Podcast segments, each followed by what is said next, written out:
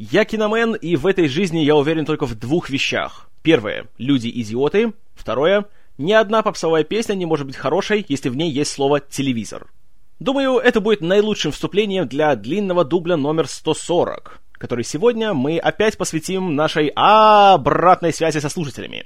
И перед тем, как сегодня приступить к нашему первому аудиовопросу, пара организационных моментов. Во-первых, э, хочется объявить большое-пребольшое спасибо замечательному человеку Багмену, который, как вы, наверное, заметили, э, последние пару недель э, взялся абсолютно по своей инициативе, исключительно на энтузиазме, делать обложки для подкастов и которые, на мой взгляд, получились прекрасными. Я думаю, что вы со мной согласитесь. Поэтому, Багмен, еще раз тебе большое спасибо. И к вопросу о Багмане, напоминаю, что э, все еще ежемесячно э, выходит э, интернет-журнал Lumiere, где он является главным редактором, и где обладатель голоса, который вы сейчас слышите, тоже пишет всякие там свои э, тексты, состоящие из букв. Поэтому рекомендую вам на досуге все-таки ознакомиться, если еще не ознакомились. Ссылка в шоу-нотах. А также к вопросу о Люмьер я вас приглашаю в группу журнала ВКонтакте, где публикуются новости, трейлеры, э, ссылки на новый номер журнала всегда, музыка и еще всякая разная информация о кино, а также периодически при поддержке больших киностудий еще разыгрываются DVD и Blu-ray издания всяких разных фильмов. Прямо сейчас, если туда пойдете, э, опять же по ссылке в шоу-нотах, вы можете поучаствовать в розыгрыше трех DVD-изданий новых фильмов от студии Universal. «Немножко женатый», «Жажда странствий» и «Белоснежка и охотник». Я думаю, что фильмы более чем достойные, и чтобы их получить, вам нужно всего лишь ответить на пару простейших вопросов. Так что не теряйте время, проходите по ссылке и всем удачи. Ну а теперь переходим, собственно, к сути сегодняшнего подкаста, и первым у нас сегодня по традиции начнет Евгений Джей Репель. Приступаем. Киномен, привет! Это снова Евгений Джей Репель э, с еще одним насущным вопросом. Родился он после того, как только что я каюсь. Э, в пиратском виде, в очень дерьмовом качестве скачал Бэтмен Возрождение легенды. И послушал, как говорит в нашем варианте Бэйн. Ну, я думаю, что все, кто слушает твой подкаст, прекрасно понимают, что комментарии здесь вообще излишние. Отсюда сразу вопрос. Скажи, пожалуйста, я сейчас нисколько даже не утрирую. У наших прокатчиков и всеми, кто за ними стоит, включая, может быть, даже Министерство культуры Российской Федерации, какие-нибудь киношные союзы, там еще какая-нибудь дребедень, вплоть до каких-то членов правительства, я не знаю. У них, может, правда, стоит задача эм, испортить фильм и впечатление о нем благодаря переводу. Точнее, я бы сказал, благодаря русской версии. Ведь нет ничего проще – по-моему, для звукачей, которые сидят там. Неужели нельзя качественно сделать голос Ксеркса в 300 спартанцах? Неужели нельзя достоверно подобрать актера, чтобы он озвучил Джона из «Хранителей»? А не брать актера, который озвучивает э, царевича Париса из «Трои» и прочих Орландо Блумов из всех остальных фильмов. Неужели нельзя сделать так, чтобы Колин Фаррелл в полиции Майами отдел нравов. Говорил что-то вроде, как в оригинале «Get the fuck out here!» Не «Да пошел ты нахрен!» Ощущений разных много. Я не знаю, как это работает, поэтому хочу спросить у тебя. Кто финансирует озвучку? Поступают ли какие-то финансы на хорошую озвучку от э, производителей фильма? Например, приходит к нам «Матрица», и вместе с «Матрицей» приходит э, большая денежка тем, кто озвучивает это все и кто монтирует. И им говорят, ребят, сделайте все как надо. Сделайте, чтобы в третьей части бог машин говорил, как в оригинале, да, speak. Ну, я не верю, что там сидят специалисты, которые не могут сделать идеальную, даже русскую версию. Э, поясни, пожалуйста, как это работает, э, кто кому платит, когда к нам приходит зарубежный фильм, э, почему так отстойно озвучивают некоторые фильмы, и почему всегда ограниченное число актеров озвучивает э, все фильмы подряд, тошно слушать одного и того же актера, который озвучивает всех. Первый, кто попадается, товарищ, который озвучивает всех Орландо Блумов во всех «Властелинах колец», «Троях» и прочем. Thank you and respect. Ah, and thank you, sir. Итак, э, начну, наверное, с того, что насчет голоса Бэйна. Тут еще можно долго спорить, насколько его испортили в дубляже. Потому что из того, что пока что мне удалось увидеть в отрывках э, в оригинальном звуке, то все-таки, знаете, сравнение Бэйна с пьяным Шоном Коннери в плане своего голоса, по-моему, очень уместны. И когда он начинает говорить всякие эти фразы там в стиле Oh no, your punishment must be more severe. Или It will cause great pain for you. То я не знаю, может, со мной что-то не так, но как-то мне трудно его воспринять всерьез. И уж тем более, знаете, чувствовать, а, это Бэйн, а он всех убьет. Я просто сижу и, откровенно говоря, просто хихикаю с того, как он говорит. Но это просто я такой. Насчет качества дубляжа, стоит ли задача испортить фильм? Я не думаю, что она конкретно ставится кем-то, но у меня просто такое чувство, что люди, которые занимаются всеми этими делами, у них нету любви к этой, к этой работе и к этому делу. И у них, ну опять же, на всех этих студиях, которые занимаются озвучкой, их, по-моему, несколько есть разных, как правило, это их э, называют уже на титрах э, к каждому фильму.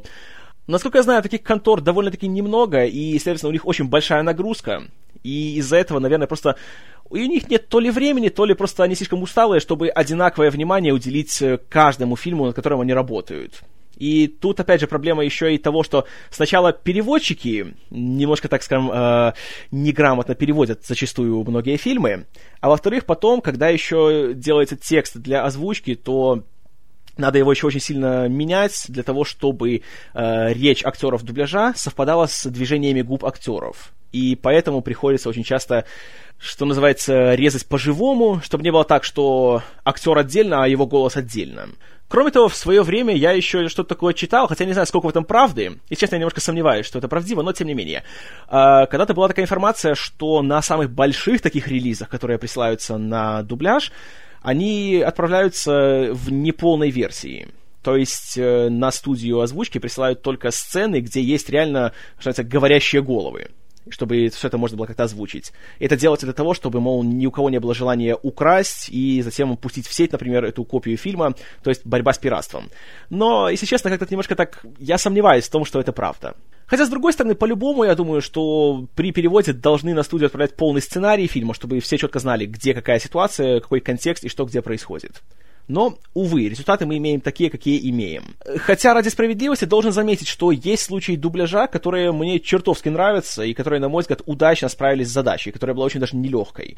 Э, в первую очередь вспоминаются комедийные дубляжи. Это первый, это Джей и Молчаливый Боб наносят ответный удар. На мой взгляд, очень хорошо справились, потому что оригинальный текст там безумно сложный, напичкан всякими отсылками, которые вне Северной Америки мало кто поймет, но практически вот не то чтобы все сохранили, но максимум того, что можно было сохранить, было сохранено.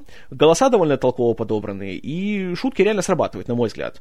Долгое время я только в дубляже его и смотрел, до того, как у меня был DVD. И даже когда DVD появился, как-то все равно дубляж вызывал у меня больше смеха, чем оригинал. Это редкость. А также мне очень понравилось, как продублировали э, вторую и третью части Остина Пауэрса. Особенно голос доктора Зло, тот, кто его озвучивал, он, он просто прекрасен. Конечно, интонация немножко не та, которая была в оригинале, и он немножко реплики у него не те, которые были, но получилось очень смешно, и все-таки общую атмосферу э, сохранили. Тем более, что там есть много шуток, которые строятся на игре слов, которая по определению непереводима. Там как раз мне понравилось, как все делалось.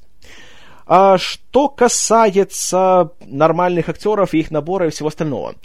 Тут, если честно, я сам даже не знаю, почему так происходит, почему есть только определенный набор актеров, которые всегда всех озвучивают. А, кроме того, есть э, такая практика закреплять за отдельным актером какого-то человека на экране, которого он всегда озвучивает. Так, например, Джорджа Клуни всегда озвучивает один и тот же человек в любом фильме за последние лет, так, наверное, 10. А, я думаю, что тут может быть ряд причин. Во-первых, конечно, учитывая то, что у нас, знаете, бывший Советский Союз, у нас, конечно, своя система в плане отбора персонала и то, как люди получают работу. Как ни, конечно, как ни печально, но это факт. А, во-вторых, я думаю, что все-таки озвучка — это тоже очень специфическая работа, и она отличается очень многим от э, просто работы перед экраном, от обычной работы актером. И все-таки работать голосом — это тоже надо уметь. И я думаю, что это тоже представляет проблему, потому что не всегда получается взять талантливого актера, который на экране хорош, и сделать так, чтобы он хорошо еще и работал голосом. И наоборот. Есть люди, которые прекрасно озвучивают, но при этом перед камерой смотрятся никак. Так что я думаю, что легче сказать, знаете, возьмите хороших актеров, которые все хорошо озвучат, а найти их это, наверное, гораздо все-таки труднее. Хотя не споришь, все-таки бывают абсолютно дурацкие случаи, когда резко меняют тембр голоса персонажу. Например, как было в дубляже для Лоста. Как там исказили голос Лока, это до сих пор для меня это просто, это тихий ужас. Почему я в дубляже больше 10 секунд не смог посмотреть? И потом переключил на оригинальный звук и вздохнул с облегчением. Или, например, как во «Властелине колец», в каждой части у Фрода был разный голос, разный актер его озвучивал. По-моему, потому что это разные студии и озвучки занимались разными частями. Точно не помню. Конечно, это уже просто вещи, которые делаются, потому что безразличный подход самих создателей к созданию дубляжа. Что касается того, кто кому платит, то тут, опять же, я точно не знаю, поэтому тут просто будут такие туманные догадки. В теории, как? У студии есть представитель в России, он получает э, прокатную копию фильма и заказывает дубляж у какой-то студии озвучки.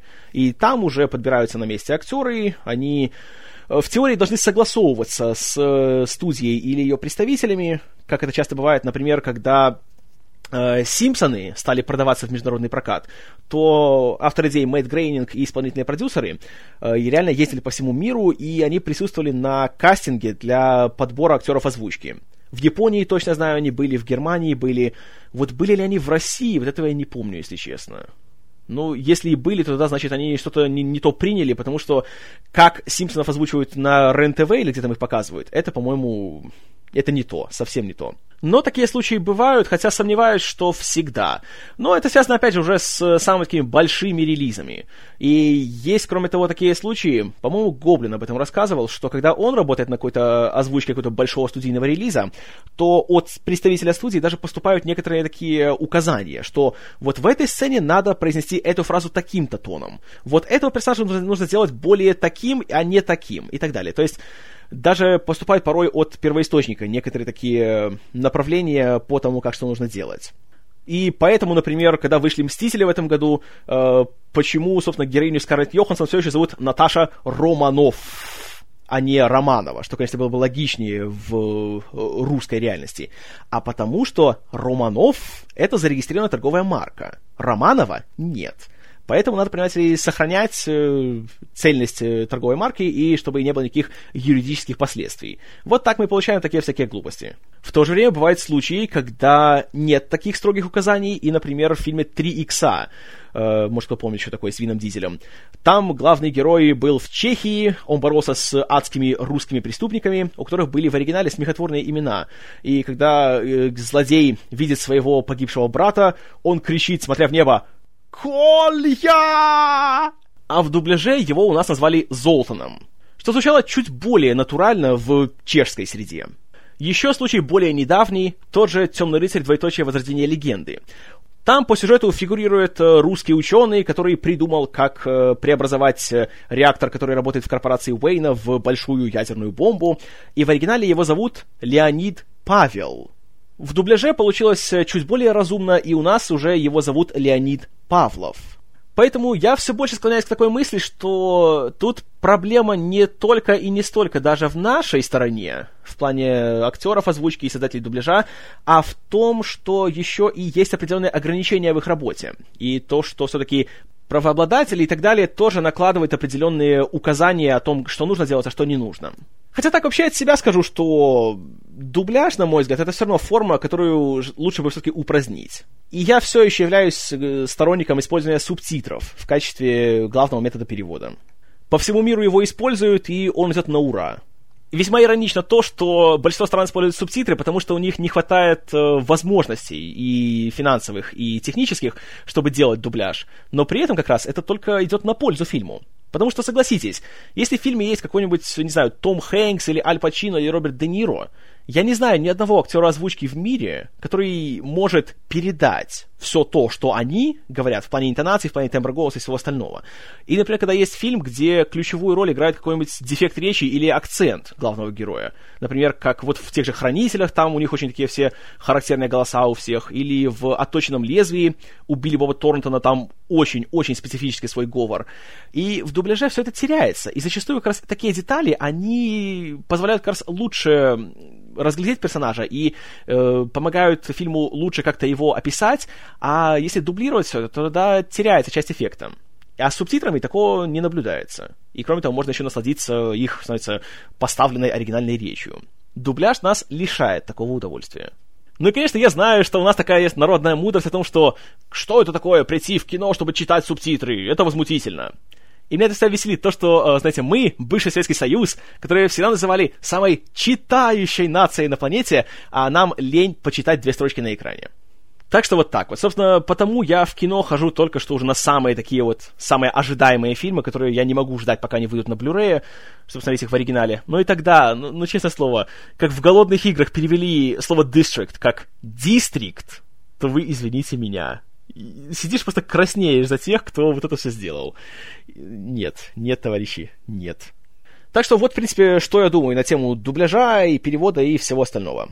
Увы, я не обладаю такой информацией, чтобы дать все тут подробно и все расписать. Ну, надеюсь, хоть что-то из этого было полезным. Так что, Евгений, спасибо за вопрос еще раз и присылай еще. Ну а теперь перейдем к вашим письменным комментариям и начнем с нашего большого друга, замечательного человека Соло Стенда.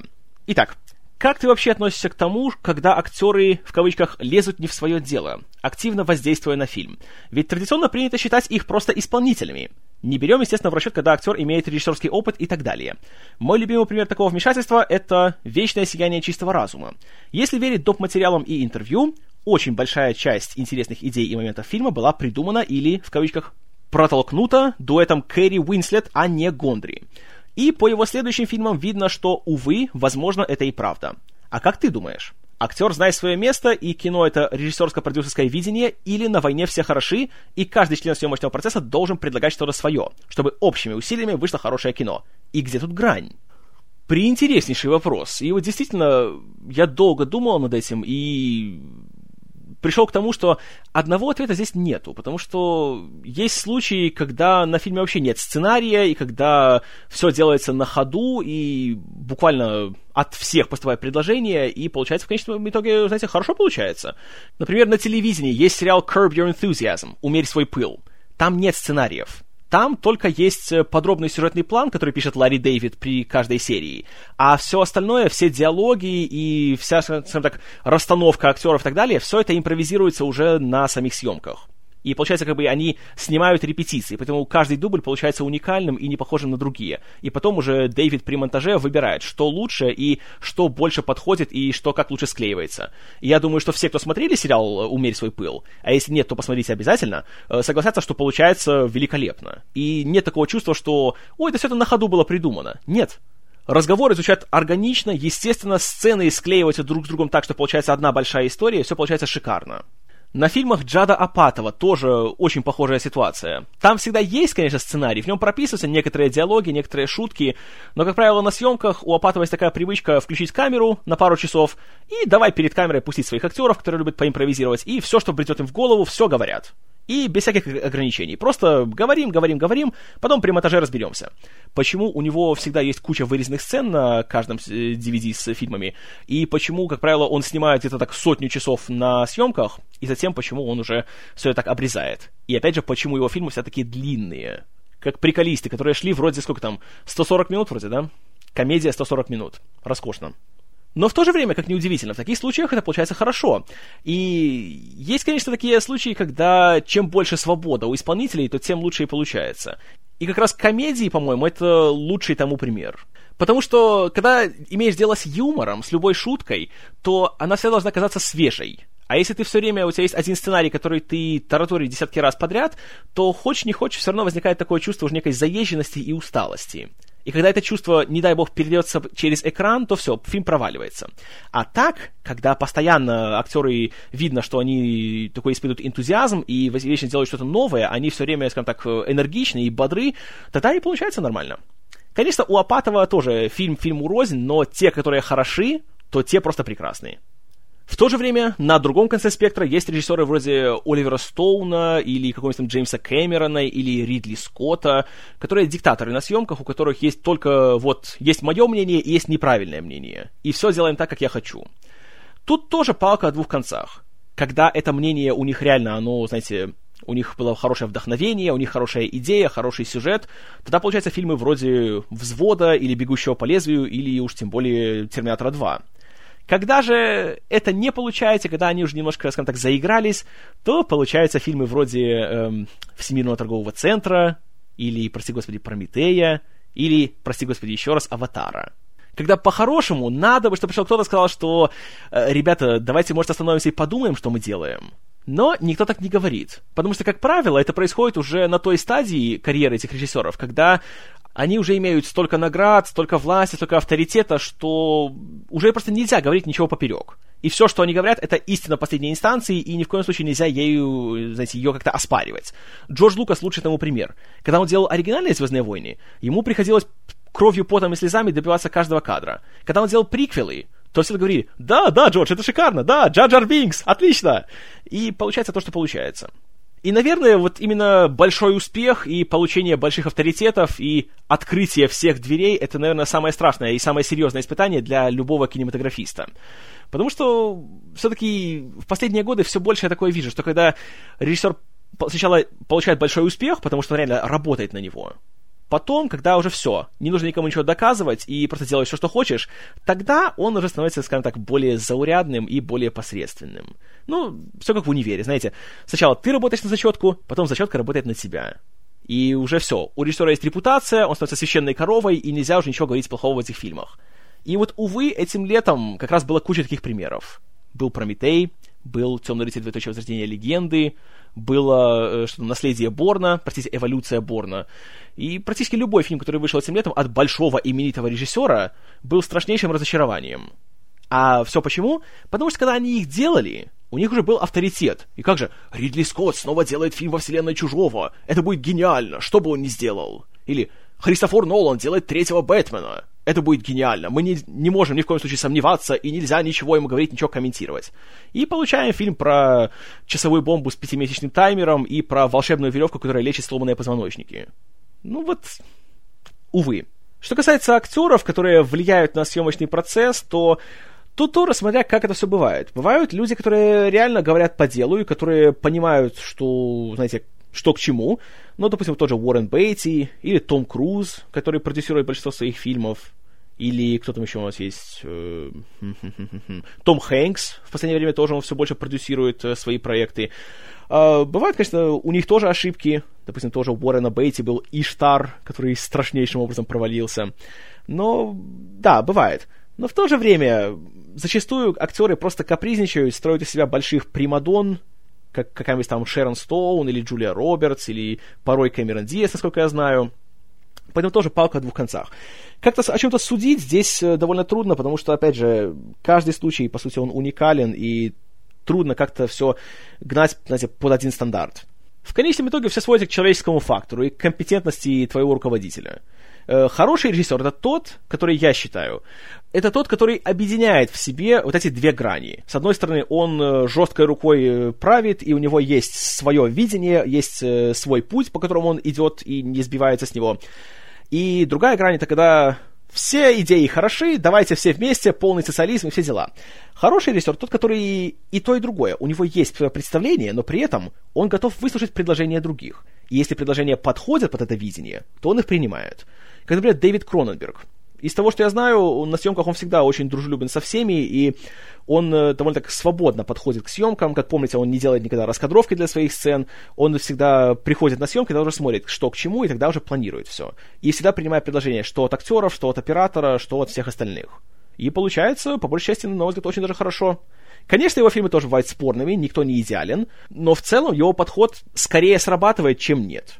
У Стивена Спилберга, насколько я знаю, в его лучшие годы тоже всегда он был открыт к сотрудничеству с актерами, всегда их выслушивал и всегда обсуждал с ними всякие возможные иные решения. Поэтому я считаю, что вот должна быть какая-то золотая середина, и вот именно если ее найдешь, тогда все будет хорошо. Но другой вопрос в том, что найти ее — это та еще задача. И кроме того, как еще быть тактичным, и чтобы в случае, когда, например, вот как Джоэл Шумахер недавно снимал фильм под названием uh, Trespass, как у нас, не помню, как называется, но там, в общем, был Николас Кейдж и Николь Кидман в главных ролях. И был такой инцидент, когда посреди съемок все пришлось остановить, потому что у Кейджа возникла гениальная мысль э, поменять свою роль. Он играл главного героя, который был жертвой э, захвата в заложники. Он подумал, я не хочу играть заложника, я хочу играть захватчика. И затем Шумахеру пришлось э, изо всех сил убеждать его, что тот вернулся обратно в свою роль, чтобы деньги не терялись, и чтобы все-таки, знаете, э, продолжили, как все было запланировано. Так что вот что я думаю на эту тему. Разумеется, ни одна обратная связь не обходится без блока вопросов от AskCrabber. И именно их мы сейчас зачитаем. Итак, в обратную связь двоеточие. Расскажи немного о кинонаградах и кинофестивалях. Кто есть кто, как, зачем и почему. Что между собой делят Sundance и Slamdance, помимо выяснения, кто трушнее. Хе, трушнее. То ли ты, то ли еще кто-то говорил, что «Золотой глобус» — это репетиция перед Оскарами. Почему так? Э, да, я говорил. Э, что является аналогом Оскаров на ТВ? Какие из европейских фестивалей ты бы выделил? В чью пользу судятся фильмы на фестивалях? Кого набирают в жюри? И самое главное, насколько серьезно вообще стоит воспринимать всю эту беготню с наградами, и что из фестивального кино можно смотреть без вреда для мозга? Ой, куча вопросов, даже не знаю, с чего лучше начать. Uh, Sundance и Slam Dance. Uh, Хороший вопрос, в чем между ними такая уж большая разница? Я лично как-то так ее не замечаю. И там, и там показываются независимые фильмы, как короткометражные, так и полнометражные, те, у которых нет студийной поддержки и тому подобное. И там они, как правило, ищут себе аудиторию, ищут себе дистрибьютора и так далее. Долгое время Sundance считался флагманом американского независимого кинодвижения, и там, как правило, были премьеры фильмов того же Квентина Тарантино, или Кевина Смита, или Стивена Содерберга, и других таких знаковых личностей. Однако в последние годы как-то Sundance критикует все больше за то, что стал коммерческим, и за то, что его больше воспринимают не как фестиваль, который, э, скажем так, воспевает кинематограф во всем его величии и разнообразии, а больше как кинорынок, куда приезжают всякие там Харви Вайнштейны и Скотты Рудины и закупают любой маломальский э, примечательный и потенциально коммерчески интересный проект – ну, это пошло за последние, наверное, так лет 6-7, когда оттуда выстрелили фильмы вроде «Маленькое мисс счастье» или «Джуно», или «Мне бы в небо» и другие подобные картины. И с тех пор даже уже стало нарицательным выражение э, «санденсовский фильм». То есть, как правило, это что-то такое маленькая, знаете, вычурная, а, где обязательно будет какая-нибудь героиня в стиле Натали Портман или Зои де Шанель, которая вся такая эксцентричная, знаете, такой экстраверт, она такая полная, знаете, полная энергии, полная жизни, искрится аж вся.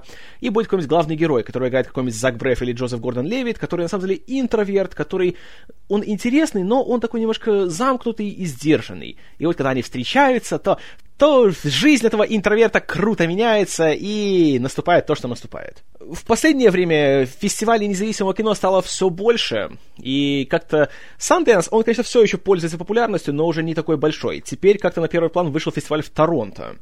Э, его проводят каждый год, по-моему, где-то вот в сентябре, по-моему, вот недавно прошел последний, 60 какой там, третий или четвертый, и на Торонто сейчас все больше показывают как раз таких, знаете, высокопрофильных проектов, и всякие там большие премьеры происходят. И последние несколько лет он э, начинает пользоваться такой репутацией, как э, предсказатель того, кто получит Оскар за лучший фильм. Потому что после того, как на нем получили приз зрительской симпатии такие фильмы, как э, «Миллионер из трущоб», «Повелитель бури», «Король говорит», то после того они стабильно получали главные Оскары. Ну, правда, последние в прошлом году, по-моему, немножко там э, сбились. Оскара получил артист, а вот в Торонто выиграл кто-то другой. Ну, не суть. Э, так вот, э, туда сейчас все больше съезжается всяких там больших людей. Э, в этом году вот Арго там имел свою премьеру. Новый фильм Дэвида О. Рассела, который у нас назвали почему-то «Мой парень-псих», тоже там собрал очень положительные отзывы и уже получил э, приз зрительских симпатий, поэтому его уже называют фаворитом на Оскар. И в целом э, репертуар фестиваля в Торонто э, содержит очень много фильмов, которые потом становятся супер успешными. А в Нью-Йорке есть несколько фестивалей. Есть так называемый просто Нью-Йоркский кинофестиваль и есть фестиваль Трайбека, который организовывает Роберт Де Ниро тоже туда часто съезжаются всякие большие интересные персоны. Много их есть, много. Есть фестиваль под названием э, South by Southwest, то есть э, на юг через юго-запад. Есть Fantastic Fest, э, есть не то что фестиваль, а скорее так, серия просмотров кино, которая организовывает сайт Ain't It Cool News, и его создатель, толстый бородатый кинокритик Гарри Ноулс, называется Batnamathon, когда в течение, по-моему, суток, кажется, без перерывов крутятся фильмы. Отсюда идет название. Э, дословно, Batnamathon переводится как э, э, «задница отекания фон». Такая вот вещь. Э, много их есть. Что касается европейских фестивалей, тут самое главное, конечно, это большая троица. То есть Канский фестиваль, Берлинский и Венецианский. Канский до сих пор пользуется самой большой популярностью, самое такое большое событие.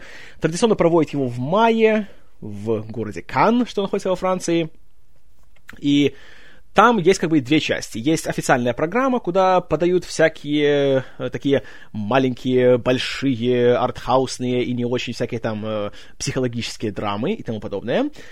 И есть внеконкурсная программа, где просто происходят большие премьеры больших голливудских проектов. В стиле всяких там э, Шреков 25, э, каких-нибудь там... Ой, что там еще показывали? Ну, много таких голливудских вещей, как правило, вот именно люди с DreamWorks туда приезжают. Всякие там кунг-фу панды, шреки, подводные братвы и так далее, там имеют свои премьеры. Очень это дело все любят. Ну и туда приезжают просто всякие большие звезды, чтобы просто отдохнуть, становится на э, лазурном побережье.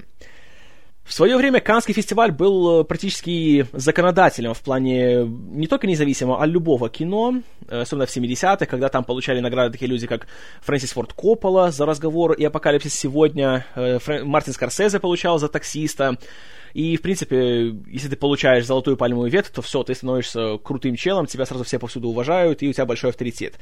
В последние же годы как-то Канский фестиваль пользуется не самой положительной репутацией, потому что стало много политики в этом всем деле. Например, есть уже преснопамятный случай, когда в 2004 году э, под руководством Квентина Тарантино жюри вручило главный приз «Золотую пальмовую ветвь» фильму, прости господи, «Фаренгейт 9.11» Майкла Мура.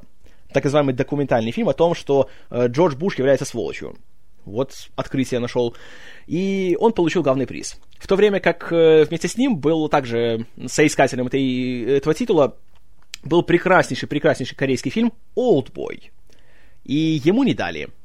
Почему? Потому что политика, потому что был 2004 год, э, были выборы на носу, и вот, понимаете ли, жюри решило, что таким образом они э, поддержат антибушевские настроения и, возможно, еще, знаете, повлияют на результат выборов и не дадут ему переизбраться.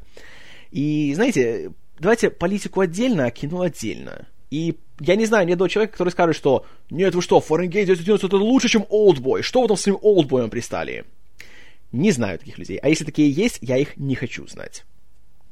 И в чем польза всех этих дел? А, как правило, для самих кинематографистов это позволяет им немножко заявить о себе, в частности, вот тому же а, Пак Тянуку, который сделал Олдбой, потому что до этого я слышал, что у него был фильм под названием «Объединенная зона безопасности», но как-то больше ничего о нем я не знал. Когда узнал, что есть Олдбой, тогда я немножко заинтересовался его творчеством.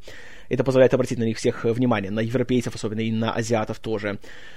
А, это помогает начинающим кинематографистам тоже и из Голливуда, которые продвинуть свою карьеру. Например, э, легендарный случай, когда в 1994 году э, Квентин Тарантино получил главный приз за криминальное чтиво. И тогда уже после этого он уже стал, знаете ли, э, Тарантиной, и никто уже ничего ему не сказать поперек, и он имел, скажем так, карт-бланш на то, что он хочет делать. И так далее. Что касается жюри, то традиционно набираются они со всех стран, из всех различных сфер деятельности. Э, начальником жюри, как правило, назначается какой-нибудь такой большой известный человек, типа кто там был, Шон Пен, Тим Бертон, Квентин Тарантино, Клинт Иствуд, Майкл Ман вот в этом году был, по-моему, вот не помню где, то ли в Венеции, то ли в Каннах он был начальником. И уже тогда жюри, значит, смотрит всю конкурсную программу, то они голосуют и раздают награды. Золотые глобусы — это уже кинонаграда американская, вручается она организации под названием э, Голливудская ассоциация иностранной прессы. Что это значит, я понятия не имею, и мало кто вообще это знает. Но вот они выносят э, свои решения по поводу э, лучших кино и телевизионных достижений за тот или иной год. В реальности какого-то такого авторитета награда, можно сказать, что не имеет. И раньше, конечно, была такая репутация, что да, это то, что получает Золотой Глобус, это то, что получит Оскар. Но вот как-то последние годы, вот, наверное, года три последних, они наоборот угадывают с точностью да наоборот. Например, дали награду за лучшую драму э, Аватару, а Оскара получил Повелитель Бури. Э, дали социальные сети, получил э, Король говорит и тому подобное. Так что тут трудно что-то сказать. Э, Золотые глобусы вообще, когда в последние годы, они скорее так, для проформы их раздают, и как-то даже в самом Голливуде к ним особо серьезно так никто не относится. Э, в плане телевидения тоже. Как правило, они отмечают не столько лучший сериал или лучших исполнителей каких-то ролей, а просто самый новый сериал. И поэтому у них чаще всего получают э, премии сериалы, которые на своем первом сезоне находятся. Вот как в прошлом году получил Homeland, э, раньше там еще получал этот, за первый сезон Подпольная империя стала лучшей драмой и так далее. То есть тут вопрос больше не столько качества, сколько популярности и новизны. Аналогом Оскаров на телевидении является премия Эмми, о которой я как-то уже немножко говорил. Э, Ее присуждает так называемая Академия телевизионных искусств и наук, по аналогии с э, Академией кинематографических искусств и наук, которая раздает Оскары. И там уже как раз все так серьезнее, там куча номинаций, включая технические, типа там э, операторская работа, монтаж, подбор актеров, даже дают награду за эти, э, за титры вступительные к сериалам, так что тут все так довольно подробно. Что касается того, насколько нужно все это ставить себя в авторитет, насколько этому все можно следовать, тут э, тоже долго можно спорить, и в последние годы я все больше убеждаюсь в том, что э, это не показатель того, что реально является лучшим на телевидении. И Эми в этом году тоже это доказали, потому что лучшей драмой в этом году стал сериал Homeland, то есть э, у нас он здесь как «Чужой среди своих». И поймите меня правильно, я люблю сериал Homeland, я смотрю его с удовольствием, но Вместе с ним в номинации были э, «Безумцы» и «Во все тяжкие». Я думаю, любой согласится со мной, что «Во все тяжкие» в четвертом сезоне, за который его номинировали, это было просто шедеврально. Оторваться нельзя было, и это было реально вот просто то, что не каждый фильм может с таким сравниться. Но его прокатили полностью. Получил только, по-моему, награду за э, актера второго плана, за Аарона Пола. И слава богу, он этого заслужил как мало кто другой.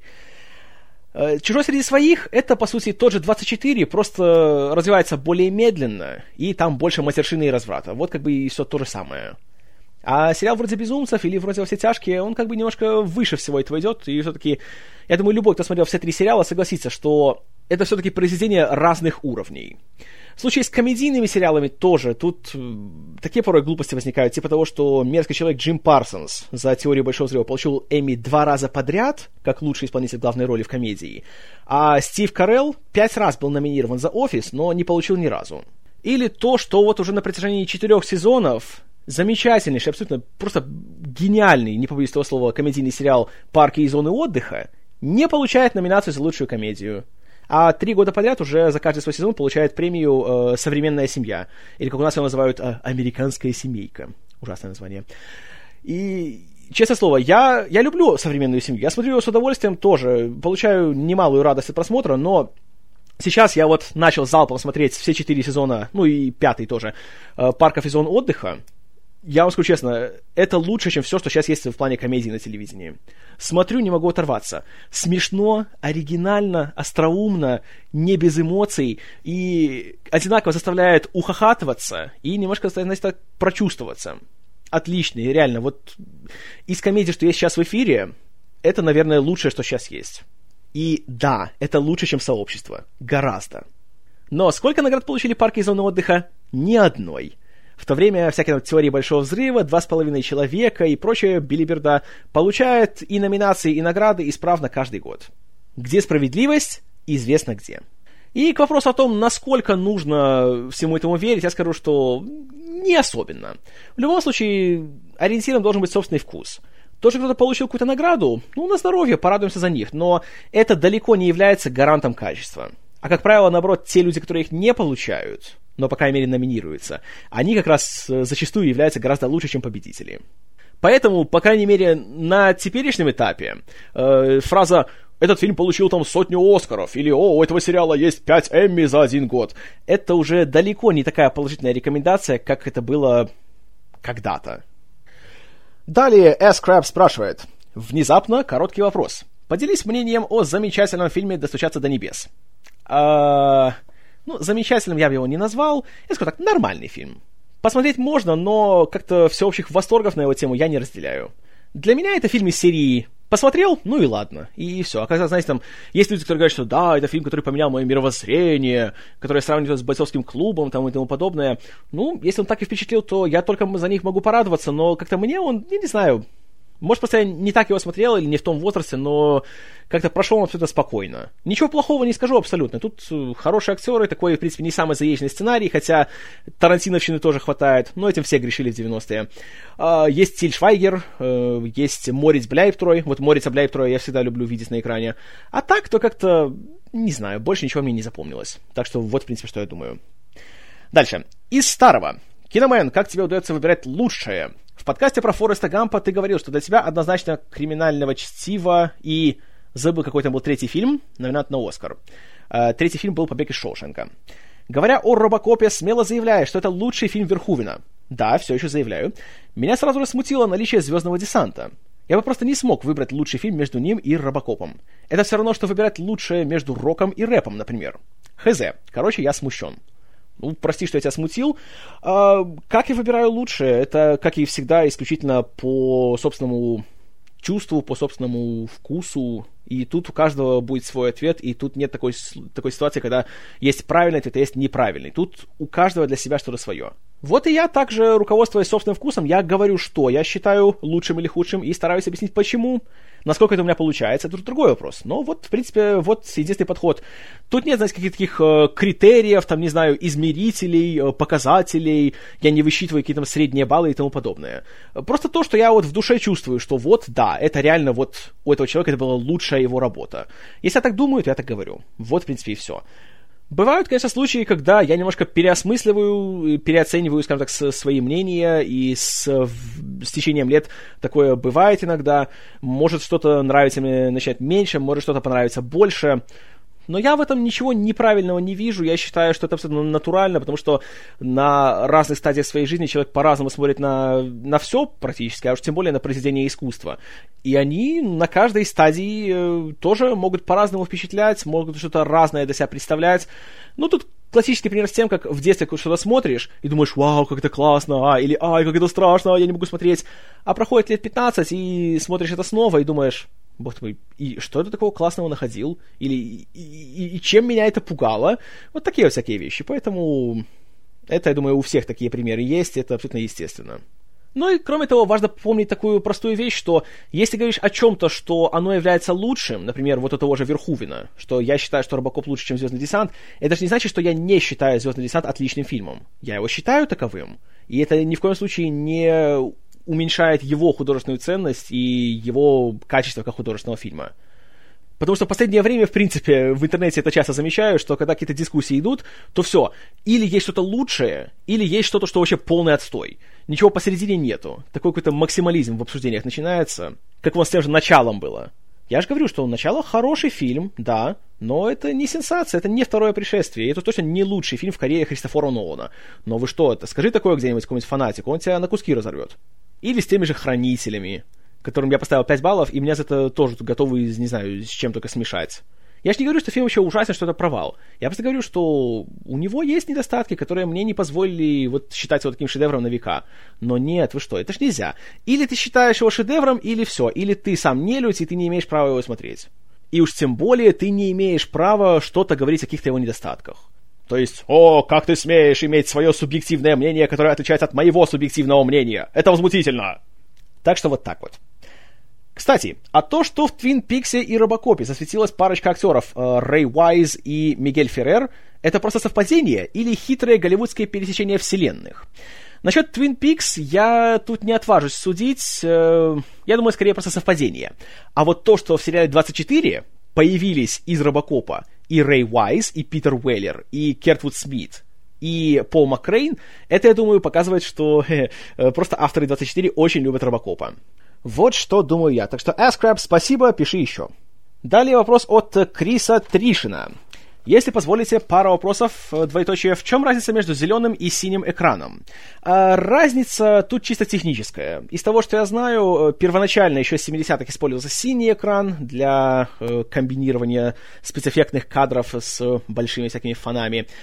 А уже на сегодняшний день, когда преобладает цифровая съемка, то тут чаще используют зеленый экран, потому что ввиду всяких там технических характеристик э, при зеленом проще выставить освещение. Вот э, принципиальное различие между ними. А сама технология в обоих случаях практически одинаковая. Но это так, знаете, с бытовой точки зрения, потому что реально специалисты, которые профессионально занимаются этим, они скажут, что на самом деле есть все это гораздо тоньше и гораздо больше есть различий, но так, вы знаете, для обывателя различие главное вот в этом. Далее. Как ты относишься к фильмам, где главный герой сделан с помощью компьютерной графики, а остальное снято вживую? Например, Стюарт Литтл, Гарфилд, Пол, двоеточие, секретный материальчик.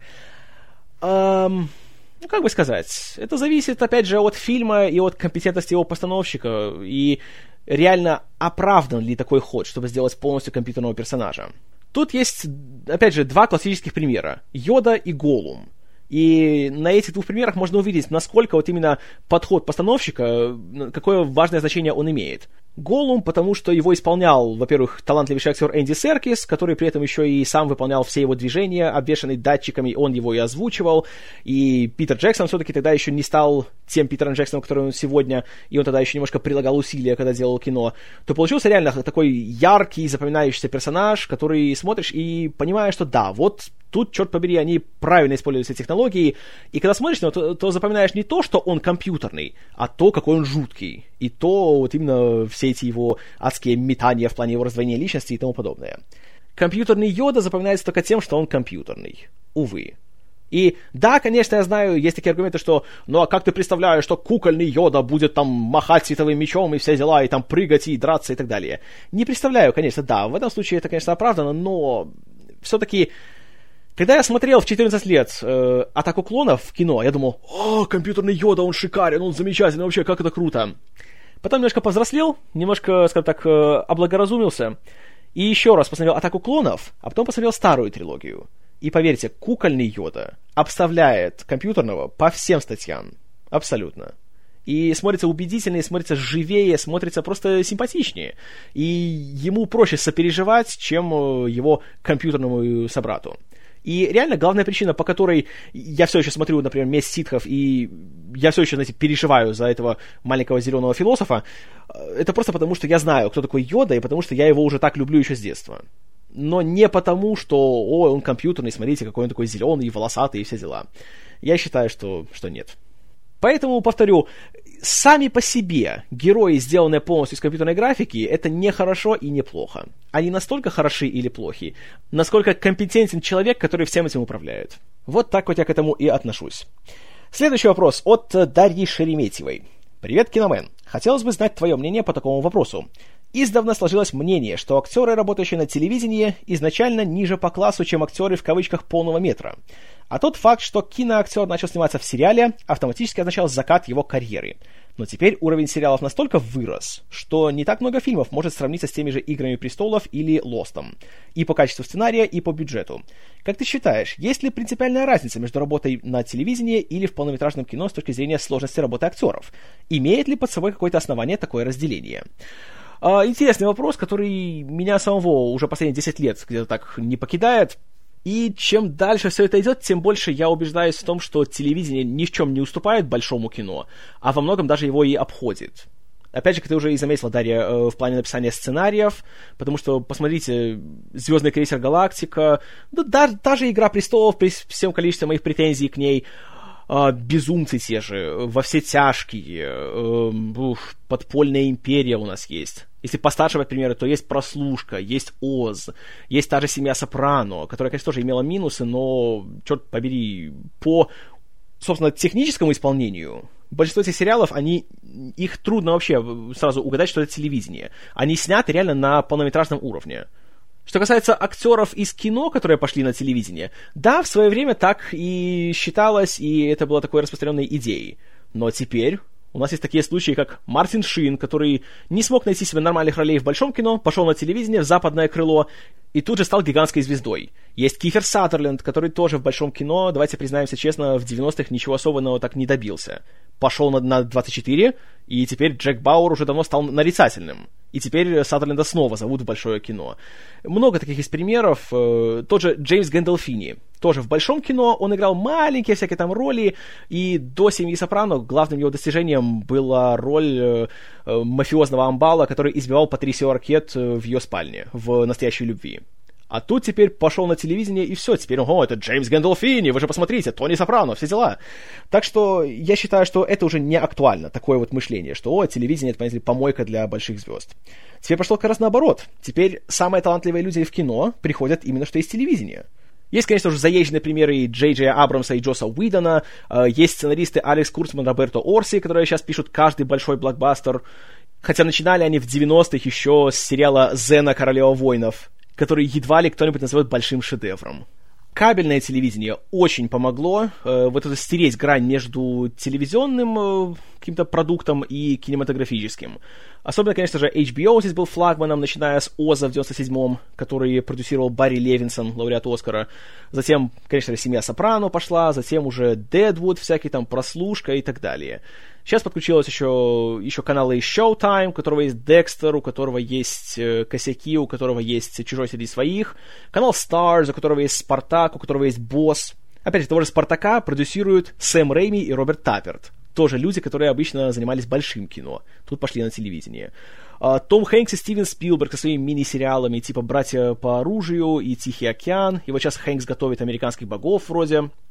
Хотя не ясно, когда они там уже выйдут посмотришь «Братьев по оружию», э, серьезно, смотрится покруче любого военного фильма. Я, скажу честно, смотрел, и порой даже меня впечатляло посильнее, чем «Спасение рядового Райана». Хотя, казалось бы, уже мощнее Райана вряд ли можно сделать что-то в плане э, в кино Второй мировой. Оказывается, можно. Тот же «Тихий океан» — это вообще... Я забывал, что это телевизионная постановка. Я смотрел, и я просто... Я, я был поражен тем, насколько вот, вот не пожалели средств, реально поработали вот на славу. В плане отличий работы актера на телевидении и в кино, наверное, самое главное это то, что на телевидении все делается в гораздо более сжатые сроки. Э, то есть, например, фильм снимается там не знаю, два месяца для того, чтобы сделать полуторачасовое художественное кино. Тут же у тебя есть 10 дней, чтобы снять 42-минутную серию. И, кроме того, здесь все быстро идет, поэтому тут нет такой роскоши, как попросить своего режиссера, что ты мог 20 дублей произнести свой монолог, чтобы ты мог раскачаться и там найти, понимаете ли, э, свой нужный э, эмоциональное свое состояние и прийти в нужный вид. Тут такого нет, потому что все должно быть быстро, четко, слажено, потому что у тебя не одна серия, а у тебя 22 серии в сезоне. И как-то никто не будет сидеть ждать, пока ты, понимаешь ли, э, вспомнишь нужное воспоминание из пятилетнего возраста, чтобы э, понять эмоции своего героя. Поэтому я как раз считаю, что актеры, работающие на телевидении и хорошо работающие, то как раз э, они ничуть не менее талантливы, а зачастую даже и в чем-то более, чем те, кто работает только в большом кино. Потому что они справляются в гораздо более жестких условиях. И я уж не говорю о том, что получают деньги на порядок меньше, чем в большом кино. Но опять же повторюсь, что тут нельзя так говорить абсолютно обо всех случаях, потому что и на телевидении люди халтурят. Посмотрите сериалы из серии CSI, как туда пришли люди, которые раньше работали в большом кино, и такие как вот в оригинальном CSI это Уильям Петерсон, в CSI Майами это Дэвид Карузо, а в CSI Нью-Йорк это Гэри Синис. Ну вот Синис как раз хорош, он там, что то не халтурит, он, он старается. А вот Дэвид Карузо, например, ну, господи, он уже стал давно героем анекдотов. С этой его вечной фишкой с надеванием очков и этими идиотскими каламбурами, которые он говорит в прологе каждой серии. Э, так что то, о чем я говорю, это как бы идеализированная ситуация. В реальности определенно тут э, бывают все по-разному. Тут каждый случай, опять же, он сам по себе. И кроме того, бывают такие случаи, что актер хорош на телевидении, но в кино он все-таки еще не созрел для этого. Он не может потянуть на себя целый фильм. Пример тому, к сожалению, в этом году уже три раза показал Тейлор Кич. Вот насколько он был прекрасен в «Огнях ночной пятницы», где у него была роль второго плана, можно сказать, то также, к сожалению, аморфно он смотрелся в Джонни Картере, «Морском бою» и вот эти, как там, «Особо опасный», как там его назвали этот фильм Оливера Стоуна – Потому что вот, ну вот, трудно сказать. Может, просто попал вот именно в правильную роль в огнях. Может, просто там он играл больше самого себя. Но в кино не получилось. То же самое вот Александр Скарсгард. Он, наверное, единственное, что хорошо теперь в сериале «Настоящая кровь», но вот в «Морском бою» или в прошлом году в «Соломенных псах» вот просто не к месту там, не срабатывает. Хотя он хороший актер, и он обаятельный, знаете, он умеет держать внимание, но вот как-то не получается. Поэтому тяжело. В следующем году посмотрим, как телевизионный режиссер справляется с большим блокбастером, когда выйдет Тор 2, который делает Алан Тейлор. Э, был еще шанс того, что Джек Бендер, э, режиссер Лоста, э, будет делать фильм о Джеке Райане, но там, к сожалению, он выбыл из проекта. А вот было бы интересно, потому что реально на Лосте он снимал так, что, знаете ли, не каждый фильм может похвастаться вот таким качеством. Но посмотрим. Может, оно и к лучшему, потому что тоже, знаете, Деймон Линделов, на мой взгляд, на Лосте работал великолепно. А потом пошел в большое кино и думаешь, а, Линделов пишет сценарий к большим фильмам. А эти фильмы получаются э, «Ковбои против пришельцев» и «Прометей». Неловко. Ладно, это не подкаст о Прометее, так что хватит его бить. В общем, подводя итог, я скажу так, что те люди, которые говорят, что вот, это телевизионный актер, это киношный актер, это люди, которые, на мой взгляд, не правы. Я считаю, что актеры делятся на хороших и плохих. А уже где они работают, это значение не имеет. Вот примерно, что я думаю на эту тему. Дарья, спасибо за вопрос, пожалуйста, пиши еще. Продолжаем. А, итак, вопрос от э, истинно верующего по имени Robot Chicken. Здравствуй, Киномен. Тут, я так понимаю, можно задать тебе вопрос, и ты, возможно, ответишь в обратной связи. И это здорово. Да, это здорово, и я вот уже отвечаю. Хочу спросить себя, как самого компетентного человека в индустрии, в скобках для меня, в чем смысл? Ну, сразу скажу, что если я для тебя самый компетентный человек в кино, то, ну, извини. Э, продолжаем. Нет, в чем смысл современного отечественного кино? Для кого оно снимается? Почему старые советские фильмы все любили и любят до сих пор, а с современным продуктом полный кризис – Многие говорят о возрождении отечественного кинематографа, но куда он движется, мне совершенно непонятно. Есть ли у него будущее? И чем оно отличается от голливудского? Есть ли у тебя какие-нибудь симпатии к современным нашим режиссерам и актерам? Спасибо. Э, спасибо тебе, Робот Chicken. Что касается российского кинематографа, то признаю, что последние, наверное, лет так шесть я ничего из него практически и не смотрю. Бывает, знаете, так по телевизору что-нибудь там щелкаю, хотя очень редко. Телевидение в последнее время вообще не смотрю никак. А, попадаю, так, посмотрю минуты две и выключаю. Проблема, на мой взгляд, э, в современном э, русском кино, по крайней мере в том, которое у нас крутят там в кинотеатрах, показывают по телевидению, которое у всех на слуху, это то, что оно снимается, да, вот, э, как заметил Робот Чикен, не ясно для кого. Потому что должно быть, знаете, близкое для зрителя что-то должно быть. А все эти фильмы, как правило, они э, происходят в Москве. Причем не просто в Москве, а, знаете, там в центре, в бизнес-районе, все дела. Все главные герои всегда являются э, какими-то молодыми, неизвестно откуда, имеющими кучу денег, всякими там офисными менеджерами, которых при этом мы за работой никогда не видим, но при этом они всегда э, проживают в шикарных квартирах, в небоскребах, ездят на Бентли, одеты там с иголочки в самых там фешенебельных модных костюмах и платьях, и все их проблемы сводятся к тому, что э, главный герой не может решить, с какой из э, своих подруг с модельной внешностью ему спать. Простите, я немножко не понимаю, как, каким образом этот фильм должен быть, во-первых, мне близок, а во-вторых, почему я должен испытывать какие-то симпатии, какие-то, не знаю, какое-то сочувствие этим так называемым героям. Вот я не знаю, я поэтому я их не смотрю. А, последние, наверное, русские фильмы, которые я смотрел, это было году так в 2006 Наверное, самый последний из них это был «Изображая жертву» Кирилла Серебренникова. Вот тот фильм, признаюсь, понравился. Посмотрел от начала до конца, хотя, конечно, вещь, скажем так, не для каждого зрителя. Э, там режиссер, конечно, порой немножко увлекается своими там поисками всяких фешенебельных приемов, но в целом впечатление осталось очень приятное. И вот это действительно русский фильм, потому что там было то, чего я не видел больше нигде. Как в плане актерской игры, так и в плане, в принципе, и структуры самого фильма, и в плане его посыла, как раз это актуально именно что для нашей территории, для наших людей, для нашего поколения. И вот это реально был интересный фильм. Я смотрел, я вот понимал, что вот, да, я не зря трачу свое время, что вот здесь есть то, чего я не вижу больше нигде. А что касается таких больших разрекламированных проектов, то последним, по-моему, который я смотрел, это был, вот не помню, то ли «Дневной дозор», то ли «Девятая рота». Одно из этих двух или «Бумер» фильм второй. Ну, в общем, примерно в этот период я перестал смотреть русское кино. И тут, как правило, есть две грани. Первая — это абсолютно бессовестное, беспардонное подражание Голливуду, как даже вот «Девятая рота», которая целые, там есть целые сцены, которые нагло слизаны то с взвода, то из цельнометаллической оболочки, то, конечно же, особенно мне врезался в память кадр с советским флагом на весь кадр, что не могло не напомнить спасение рядового Райана. И смотришь это все, и реально думаешь, зачем я смотрю вот эту бледную копию, если я могу смотреть оригинал? И вот по той же причине я сейчас не смотрю ни один так называемый большой российский релиз. Потому что в конечном итоге все равно это все сводится к очень неумелому, незаинтересованному подражанию Западу. Тут еще один возникает вопрос о том, что в российском кинематографе, по крайней мере из того, что я о нем знаю, нет системы нету студий, нету полноценных, знаете, продюсеров, нету такой системы, как э, для того, чтобы актеру куда-то пробиться, он не может найти себе агента, который будет, э, скажем так, заключать нужные сделки и продвигать его на нужные места. Тут у нас есть так называемые продюсеры, которые за все отвечают везде. У нас вместо студии есть продюсерские центры, и таким образом, ну, хочешь не хочешь, начнешь э, все это ассоциировать с пресловутыми клюквенными историями про российскую мафию. Есть какой-нибудь там Константин Эрнст, есть кто там этот Александр Роднянский, есть Тимур Бекмамбетов, конечно же, прости господи. И вот, в принципе, и все. И получается так, что вот единицы, вот эти сами отдельные личности, они как-то создают все эти тенденции. И проблема вся в том, что они не думают, знаете, вот как художники, что им не интересно рассказать хорошую историю, которая как-то заинтересует зрителя и заставит его сопереживать или что-то почувствовать. Им интересно сделать деньги, а не сделать кино.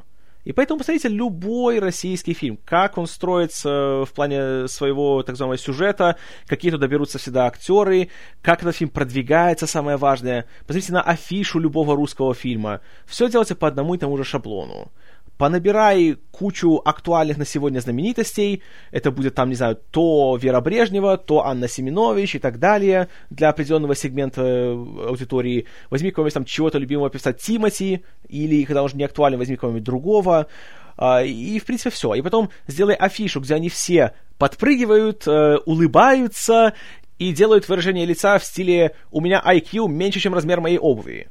Все трейлеры к русским фильмам сделаны практически по двум шаблонам. А, романтический и экшеновый.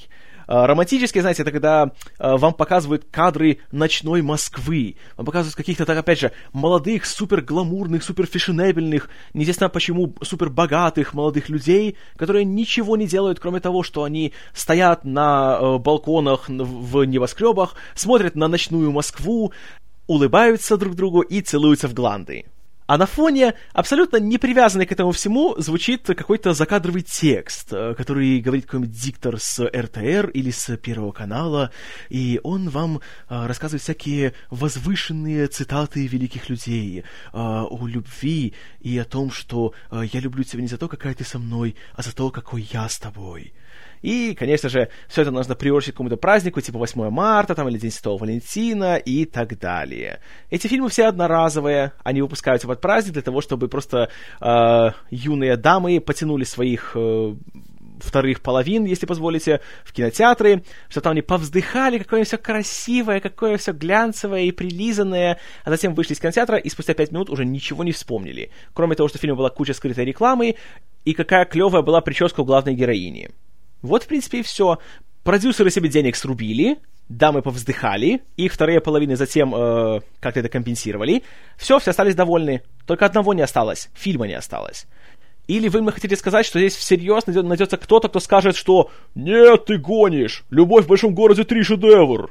А возвращаясь к вопросу, в чем здесь смысл, для чего оно нужно? Для зарабатывания денег. Вот, в принципе, и все то, что еще раньше было при Союзе, знаете, когда были всякие там Рязановы, Гайдаи и Колотозовы и им подобные, которые еще делали фильмы ради какой-то художественной ценности, все, это, к сожалению, уже пропало, и я не знаю, когда это вернется и вернется ли. И до тех пор, пока пресловутому Никите Сергеевичу будут выдавать полсотни американских миллионов из государственного бюджета на то, чтобы он снимал, э, прости господи, «Утомленное солнцем 2 плюс 3», то, знаете, ситуация не скоро исправится. А что будет дальше? Дальше будет все то же самое, только в больших масштабах. Ну и кроме того, теперь пошла мода э, заморские фильмы снимать у нас. Вот началось все в последние годы с превосходства Борна, э, затем э, была «Миссия неуполнима 4», сейчас «Крепкий орешек 5» снимался в Москве по большей части – я думаю, что это будет продолжаться, и, ну, в принципе, это выгодно всем, потому что для Голливуда снимать э, в России это копейки стоит, а для России, когда снимает здесь Голливуд, это приносит гигантское, собственно, пополнение в, не знаю, вряд ли в казну, но, по крайней мере, обе стороны от этого получают э, большую выгоду. Поэтому я чувствую, что как сейчас вот многие фильмы стали в Китае делаться, то я думаю, что Россия это тоже такой рынок, который будет э, осваиваться в ближайшие годы все больше и больше. Благо, что теперь прокат в России приносит гораздо больше денег, чем раньше, из-за чего, как заметите, на любой большой такой релиз на премьеру приезжают и режиссеры, и звезды фильмов, о чем лет так пять назад еще можно было только мечтать. Это было таким исключением. А сейчас э, на любой практически фильм. Вот на «Мстители» приезжали, на «Чела-паука» приезжали, в прошлом году на ту же миссию невыполнимую приезжали, на Звездный путь приезжали. Поэтому думаю, что в этом плане отношения между Голливудом и Россией будут только приближаться. Насколько это скажется на качестве фильмов? Ну, тут уже, знаете, никто не вправе судить. Это только время покажет. Но даже при том, что я оптимист Прайм, как-то, не знаю, нет у меня такого большого оптимизма в этом плане, что да-да, все будет круто, светлое будущее нас ждет. Нет, почему-то я в этом сомневаюсь. Ну а что касается моих симпатий в плане современных российских режиссеров или актеров, как-то даже трудно сказать, если честно, потому что, потому что я уже давно ничего этого не смотрел, то как-то мне даже и нет из кого выбрать. Все, кто приходит в голову, это всякие большие звезды, типа там Константина Хабенского, или Гоши Куценко, или кто там еще у нас такой был? А, товарищ Безруков, конечно, там Дмитрий Дюжев и так далее. В принципе, это как раз они все могут быть отличными актерами, но, к сожалению, как правило, они просто не стараются. Есть, конечно, еще Андрей Панин. Вот э, он мне почему-то всегда нравится. При том, что тоже он особо не напрягается в плане актерской игры, и, как правило, играет одного и того же персонажа во всех фильмах, который говорит одинаково. Но вот что-то в нем такое есть, что меня всегда веселит. Не знаю почему. Когда-то мне нравился Константин Хабенский, но как-то тоже он очень быстро как-то стал каким-то сереньким, по-моему. И тоже перестал абсолютно как-то стараться. И как-то вот все эти дозоры, они, на мой взгляд, Хотя они сделали его большущей звездой, но как-то с тех пор он играет одну и ту же роль во всех фильмах. По крайней мере, все, где я его видел. А, ну, конечно же, из, скажем так, из далекого прошлого Сергей Бодров, младший, да. Чертовски мне он нравился. Очень жаль, что, конечно, это, это большая потеря для российского кино, то, что его так трагически он погиб. Э, даже «Брат 2», который, в принципе, мне, так если подумать, очень даже не понравился, то он там был хорош и та же «Война» все того же товарища Балабанова. Фильм, конечно, скажем так, очень-очень ксенофобский, очень так недружелюбно настроен ко всем иностранцам, но даже там Бодров, знаете, он появился в такой маленькой роли, но, блин, запоминалась эта роль. Хороший был актер, очень. Виктор Сухоруков, тоже... Он сумасшедший, конечно, но черт побери, я его... Вот, вот люблю его видеть на экране. У него этот его голос, эти его безумные глаза, это его манера подачи каждой реплики есть что-то такое в нем особенное, что-то какая-то такая чертовинка такая есть, которая притягивает. Конечно, он, прекрасен. Но, увы, опять же, как-то после «Жмурок» я даже не помню, где он вообще был в том, кстати, таком большом таком заметном проекте. Как я понимаю, он сейчас э, играет в театре, и вроде бы я не слышал, чтобы он в чем-то таком большом киношном появлялся еще. Так что вот такая вот ситуация. А в плане этих сопляков, которые сейчас там показывают в каждом первом фильме, на всех этих афишах и трейлерах, если честно, я их ни по именам, ни тем более в лицо просто не могу даже запомнить. Они все как один. И все одинаково серые. Поэтому, ну, не знаю. Может быть, конечно, тут сказывается то, что я сейчас практически не смотрю русское кино. И оно для меня ограничивается только что трейлерами, которые я смотрю, когда хожу в кино периодически. Но то, что я вижу, у меня абсолютно не вызывает никакого желания как-то вернуться к этому всему.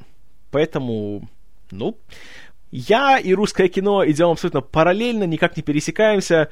Ну, кроме, конечно, да, я соврал вам. Я же смотрел «Утомленное солнцем 2», да. Э, вот это новее, конечно, было, чем «Изображая жертву». Но... Давайте не будем о грустном. Вот примерно такие у меня измышления на эту тему. Ладненько, продолжаем. Э, отзыв с кинопоиска от нашего постоянного слушателя Клифа. Итак, вопрос в обратную связь. Ты уже как-то рассказывал о том, что есть такое жанр нуар, и какие основные фильмы в классическом нуаре. В общем-то, данный фильм, вот не помню какой данный, наверное, прощай, детка, прощай, можно отнести к неонуару. А чем неонуар отличается от классического нуара? Судя по спискам, приводится ссылка на кинопоиске, классический нуар закончился в 60-х, хотя где-то я читал, что последним классическим нуаром считается «Печать зла» 58 года. И дальше начинается неонуар – причем в неонуаре образ крутого и циничного детектива почти обязателен, а в классическом нуаре его почти нет. Есть три фильма по книгам Реймонда Чендлера плюс «Мальтийский сокол», а все остальное очень крепкие драмы. Не утверждаю, что смотрел все. Возможно, мне просто очень сильно не везло. И во многих драмах, относящихся к нуару, вообще нет детектива, ночного дождя и даже расследования, например, «Бульвар Сансет». При этом и после 60-го года есть фильмы, снятые по законам классического нуара, например, «Человек, которого не было» двуголового режиссера Коуэн но он вообще не относится к жанру нуар, судя по кинопоиску. Кстати, судя по кратким упоминаниям, ты тоже неравнодушен к фильмам Джоэла и Итана Коэнов. Не планируешь ли делать по ним ретроспективу? В скобках, когда добьешь всех Бондов, естественно. А, начну с последнего. А, да, братьев Коинов я очень люблю, но в ближайших планах пока что нету. Но однажды, конечно, Надо просто найти будет какой-нибудь повод, и тогда, конечно, будет полная серия по всем их фильмам, начиная от э, «Просто как кровь». Кстати, что интересно, у Коуинов-то тоже нуарная тема очень сильно так проходит через э, всю их фильмографию. От их дебюта, продолжая затем э, Бартоном Финком и э, Перекрестком Миллера. Тот же Большой Лебовский, по сути, он был навеян книгами Реймонда Чендлера. Просто они подумали, что, а что если взять роман Чендлера, в котором просто главным героем будет э, старый хиппи, который, по сути, ему на все наплевать, и он, ему главное только играть в боулинг и вернуть свой ковер. Так что да. Э, что касается нуара, нео-нуара, э, научно-фантастического нуара, техно-нуара, ой, их тут столько есть разновидностей, и тут реально это все очень условно. И я, честно, сам очень долго вел дискуссии с э, заморскими коллегами на тему того вообще, что можно считать нуаром, а что нет. И можно ли считать фильм, например, какой-нибудь вроде «Связи», э, фильмом «Нуар» или «Город грехов» какой-нибудь, если он вышел уже, скажем так, в наше время. И тут, опять же, нельзя говорить однозначно, потому что когда фильмы, которые мы называем классическим нуаром, типа, вот опять же, тоже «Мальтийский сокол» или «Глубокий сон», Тут же дело в том, что они снимались без какого-либо там, э, без какого-то прицела на то, что да-да, мы делаем фильм, который мы называем нуаром, поэтому здесь есть правила, и мы должны их соблюдать. Э, нет, такого ж не было. И сам термин фильм нуар, по-моему, придумал какой-то из, из французских критиков э, в этом самом классическом журнале Cahiers du Cinéma, э, чтобы именно описать вот эту вот группу детективных фильмов, снятых вот в конце 30-х и на протяжении всех 40-х. И тут всегда возникает такая проблема. Фильмы, которые снимаются сейчас в таком стиле, вот, опять же, тот же «Город грехов» или «Перекресток Миллера». А, снимаются ли они вот просто потому, что они хотят снять такой фильм, вот именно детективная история, которая происходит там в 30-х, например, и так далее, и учитывают ли они то наследие, которое осталось от тех фильмов 40-х, вот этих черно-белых, крутых детективов, там, с Хамфри Богартом и так далее. Или же они просто делают собственную историю. И вот тут, как правило, приходишь к выводу, что практически все фильмы, которые снимаются за последние так, лет 30, они так или иначе просто э, имитируют тот опыт, который уже тогда, скажем так, э, про- проделался впервые.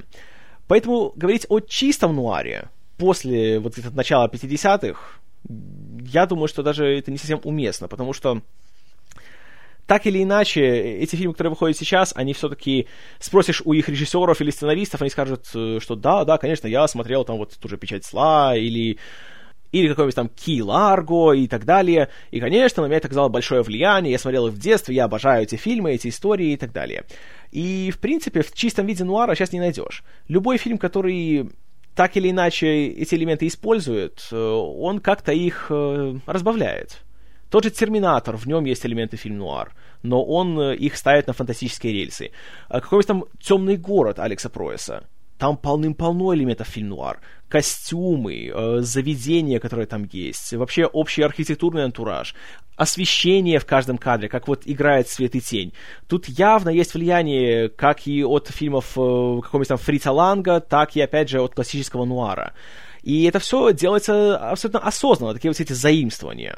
Поэтому тут говорить об этом как вот об оригинальном каком-то фильме, который вот именно делает сам по себе, и он является пополнением этого жанра.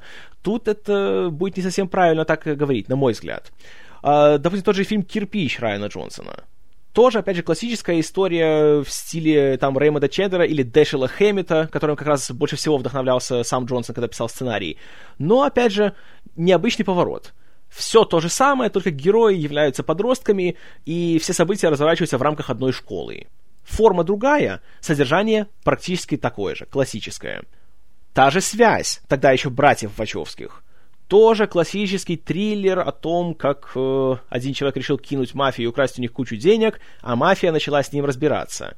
Только здесь еще есть лесбийские мотивы. И тут у нас есть две главные героини, которые это самого типа хотят подставить, убрать его и смотаться с теми самыми деньгами. Опять же, все то же самое. Тоже у нас есть герои, которые не делятся на хороших и плохих, а которые делятся на плохих и очень плохих. И мы просто болеем за тех, кто просто плохой. А, опять же, классический такой ход, но, знаете, э, героев-лесбиянок в сороковых не было. И так далее и тому подобное. Так любой фильм можно брать и все равно вывести его к тому, что в чистом виде нуар он, в принципе, уже не существует. И реально, наверное, то, что можно под это описание подогнать, то это именно что те фильмы, которые снимались до введения этого самого термина. Потому что они это делали неосознанно. А вот где разграничить неонуар от классического нуара? Тут можно еще долго спорить, потому что, например, есть такой случай, как «Китайский квартал». Снят в 70-х, но происходит в 30-е. И там все так достоверно довольно передана вся атмосфера, и вплоть там до машин, до костюмов и всего остального. Что это? Это неонуар?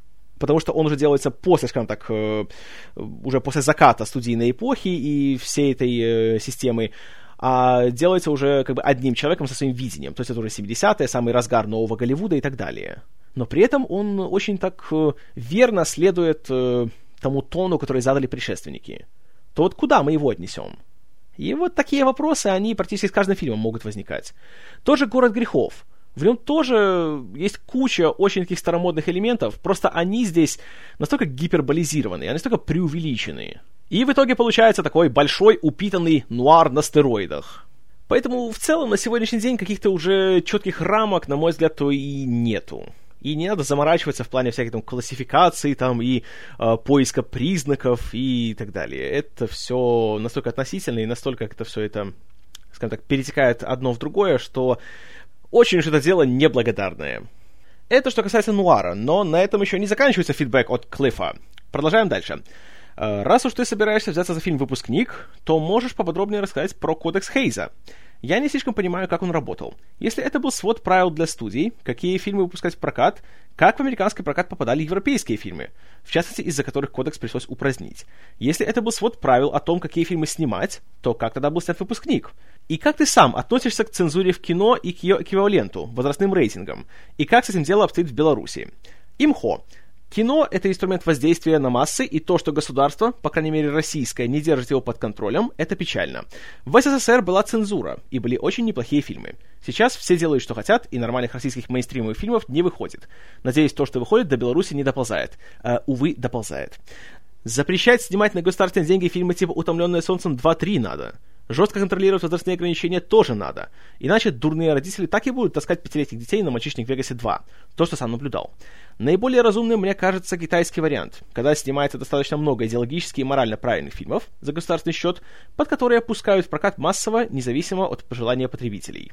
Э, так, тут сразу от себя скажу, что я всегда смотрю отдельно. Как бы кино для меня это не инструмент влияния, для меня это прежде всего искусство. И я считаю, что политика и искусство — это вещи, которые должны быть отдельно, и не надо их мешать. Конечно, в кино может так или иначе быть какой-то подтекст в плане политики, это может быть как ее элемент, но я считаю, что фильм, который в себе несет какую-то идеологию какую-то, не знаю, какую-то вот назидание какое-то для масс, то это уже не произведение искусства. Это уже начинается сплошная дидактика, которая, как бы, знаете, с кинематографом мало общего имеет. И я считаю, что искусство должно не давать ответы, точнее, не диктовать их, а оно должно заставлять зрителя задать вопросы, чтобы он сам захотел найти этот ответ. Поэтому то, что делается в Китае, ну, как бы сказать, у них, в принципе, тоже в последнее время все начинает потихоньку меняться у них есть очень строгие э, регламенты в плане того, сколько заморских фильмов им можно показывать. На сегодняшний день, по-моему, у них э, разрешается пускать в кинотеатры только 34 фильма, которые не являются э, китайскими или которые не сняты в содружестве с китайцами. И в последнее время Голливуд очень часто стал с ними сотрудничать. Ну вот в прошлом году был пример фильм «Цветы войны» э, Чана и Моу, где главную роль сыграл Кристиан Бейл. А в этом году вышла «Петля времени» Райана Джонсона, которая финансировалась частично за счет э, китайской стороны и также частично снималась в Китае, в частности в Шанхае. И когда фильм вышел там в прокат, то он там стал гигантским хитом, собрал кучу денег, и уже за счет этого он уже получает немалую прибыль. Что касается кодекса Хейза, который, надо отметить, э, назывался официально не так, а официально он назывался э, производственный кодекс для художественного кино. И это не было никаким государственным инструментом. Как раз для того он и был создан, чтобы государству не пришлось вмешиваться. Потому что, опять же, американская сама система социальная построена на полной свободе личности и на том, чтобы государство не лезло, скажем так, в отдельные отрасли какого-то бизнеса. Поэтому договор был каков? Э, в том, что внутри самого Голливуда при поддержке студий и под их эгидой будет создано определенное бюро, которое будет э, следить за тем, что выпускается, как оно делается, э, с какими там, скажем так, принципами и подходами, и оно бы тогда регулировало все это дело. То есть, получается, это скорее не цензура, а самоцензура. И под влияние кодекса, как следует из названия, попадали все фильмы, которые производились в Голливуде. То, что делалось э, вне его рамок, абсолютно здесь никого не волновало, и на эти фильмы кодекс Хейзен никак не распространялся. И почему эти фильмы подали в прокат? А потому что э, до 48 года это было невозможно, потому что все большие студии, они еще и были владельцами э, сетей кинотеатров. Поэтому, например, у Universal были свои, у Paramount были свои, и поэтому туда пускали только фильмы, которые снимали сами студии. То есть была такая олигополия на рынке. После 48-го, после длительного судебного разбирательства, опять же, со студией Paramount, э, было решено, что кинотеатры не могут быть собственностью киностудий. И, понимаешь, даешь свободу конкуренции и так далее. Поэтому в 60-х, когда начали выходить фильмы в стиле, там, э, что там, «Конформист» там был, «Фотоувеличение» было, фильмы Серджио Леоне были тоже очень такой шумной вещью. Среди прочего, «Пригоршня долларов» привлекла всеобщее внимание тем, что это был на тот момент один из первых фильмов, которые показывали в американских кинотеатрах, где показывали в одном кадре, как человек стреляет и попадает в другого человека. Потому что, согласно производственному кодексу, было запрещено показывать э, стреляющего и его жертву в одном кадре. А Леоне сделал все в Италии, ему это было все равно. Вот он это и снимал. И почему кодекс начал, скажем так, разваливаться во второй половине 60-х? потому что начали поступать фильмы из Европы, и всякие там Бертолуччи, Пазолини, Антониони и им подобные, которые нарушали все возможные табу, и зрителей это интересовало. И пусть их показывали в маленьких э, артхаусных кинотеатрах, но потому что их можно было увидеть, то люди валили табунами на эти фильмы. И они приносили деньги, и, следовательно, эти кинотеатры сами поднимались. А большие студийные релизы как-то им проигрывали все время. Поэтому просто внутри самого Голливуда и сами начальство студии начали понимать, что пора как-то немножко все менять. Как вышел в прокат выпускник? Э, очень легко. Это был уже, скажем так, предпоследний год э, перед упразднением э, кодекса Хейза.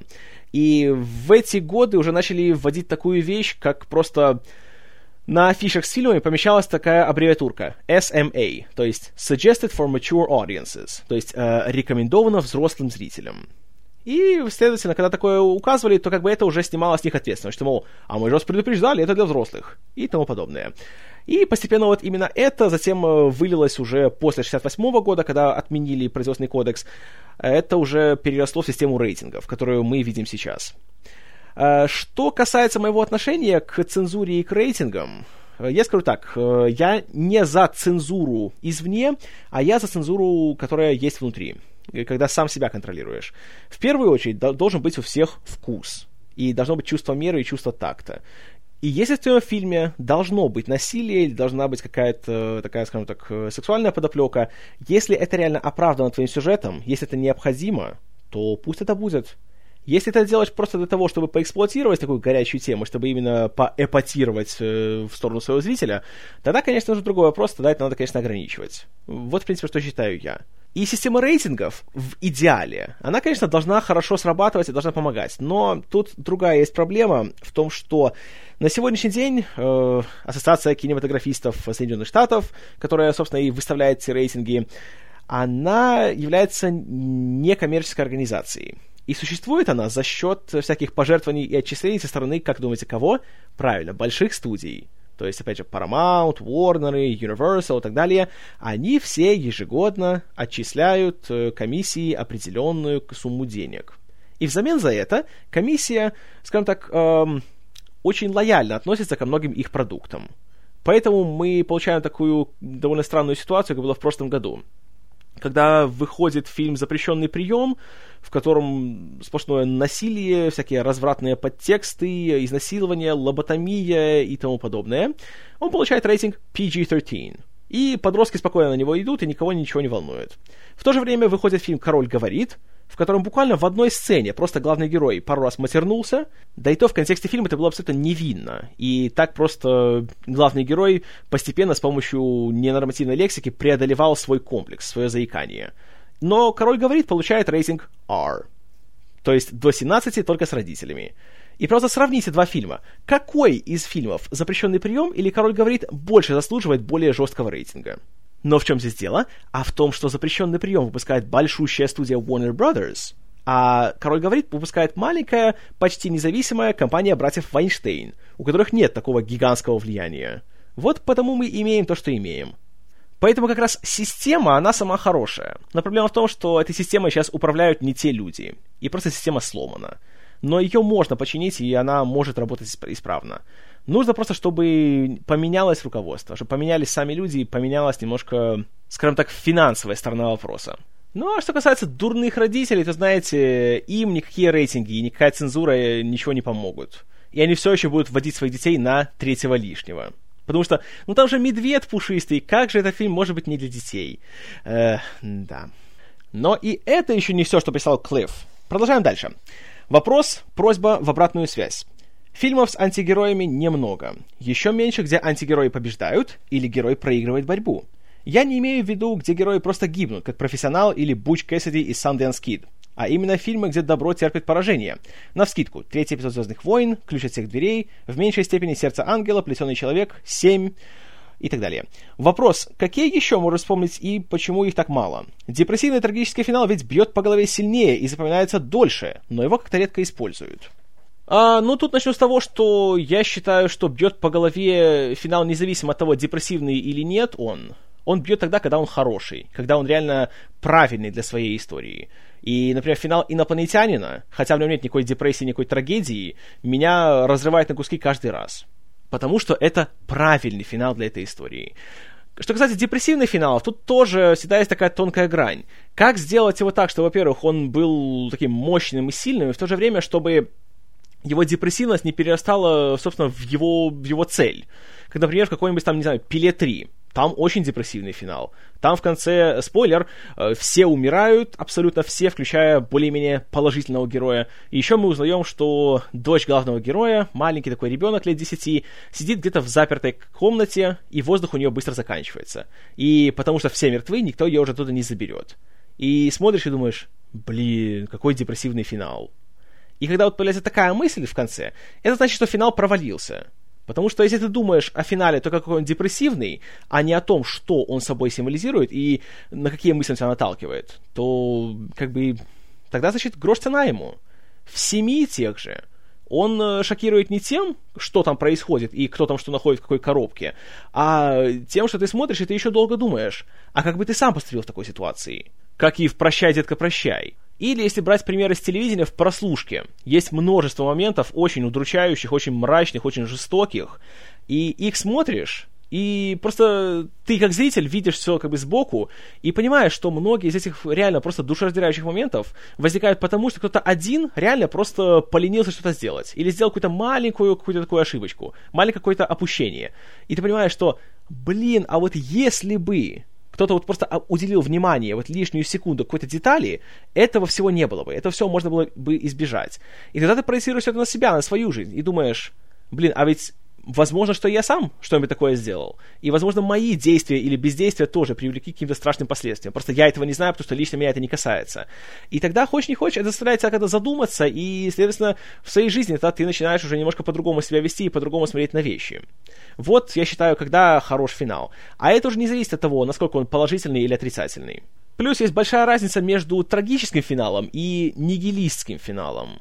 Есть такой фильм под названием «Разделитель», где происходит ядерный холокост, и где куча э, вроде бы незнакомых э, людей, которые при этом живут в одном доме, прячутся в подвале, и там начинается за два часа у них выяснение отношений, э, заражение лучевой болезнью, избиение, изнасилование и тому подобное.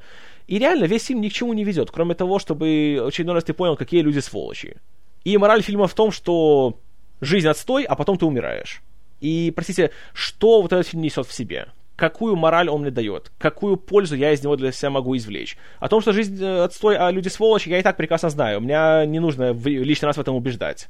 А так, чтобы он дал мне что-то, что я могу реально для себя извлечь, и что-то, что может как-то помочь мне немножко справиться с тем, какая жизнь отстойная, какие люди сволочи, то в этом фильме я ничего такого не нахожу. И, к сожалению, таких фильмов в последнее время все больше становится, особенно вот именно в жанре ужасов. Но это уже другая проблема.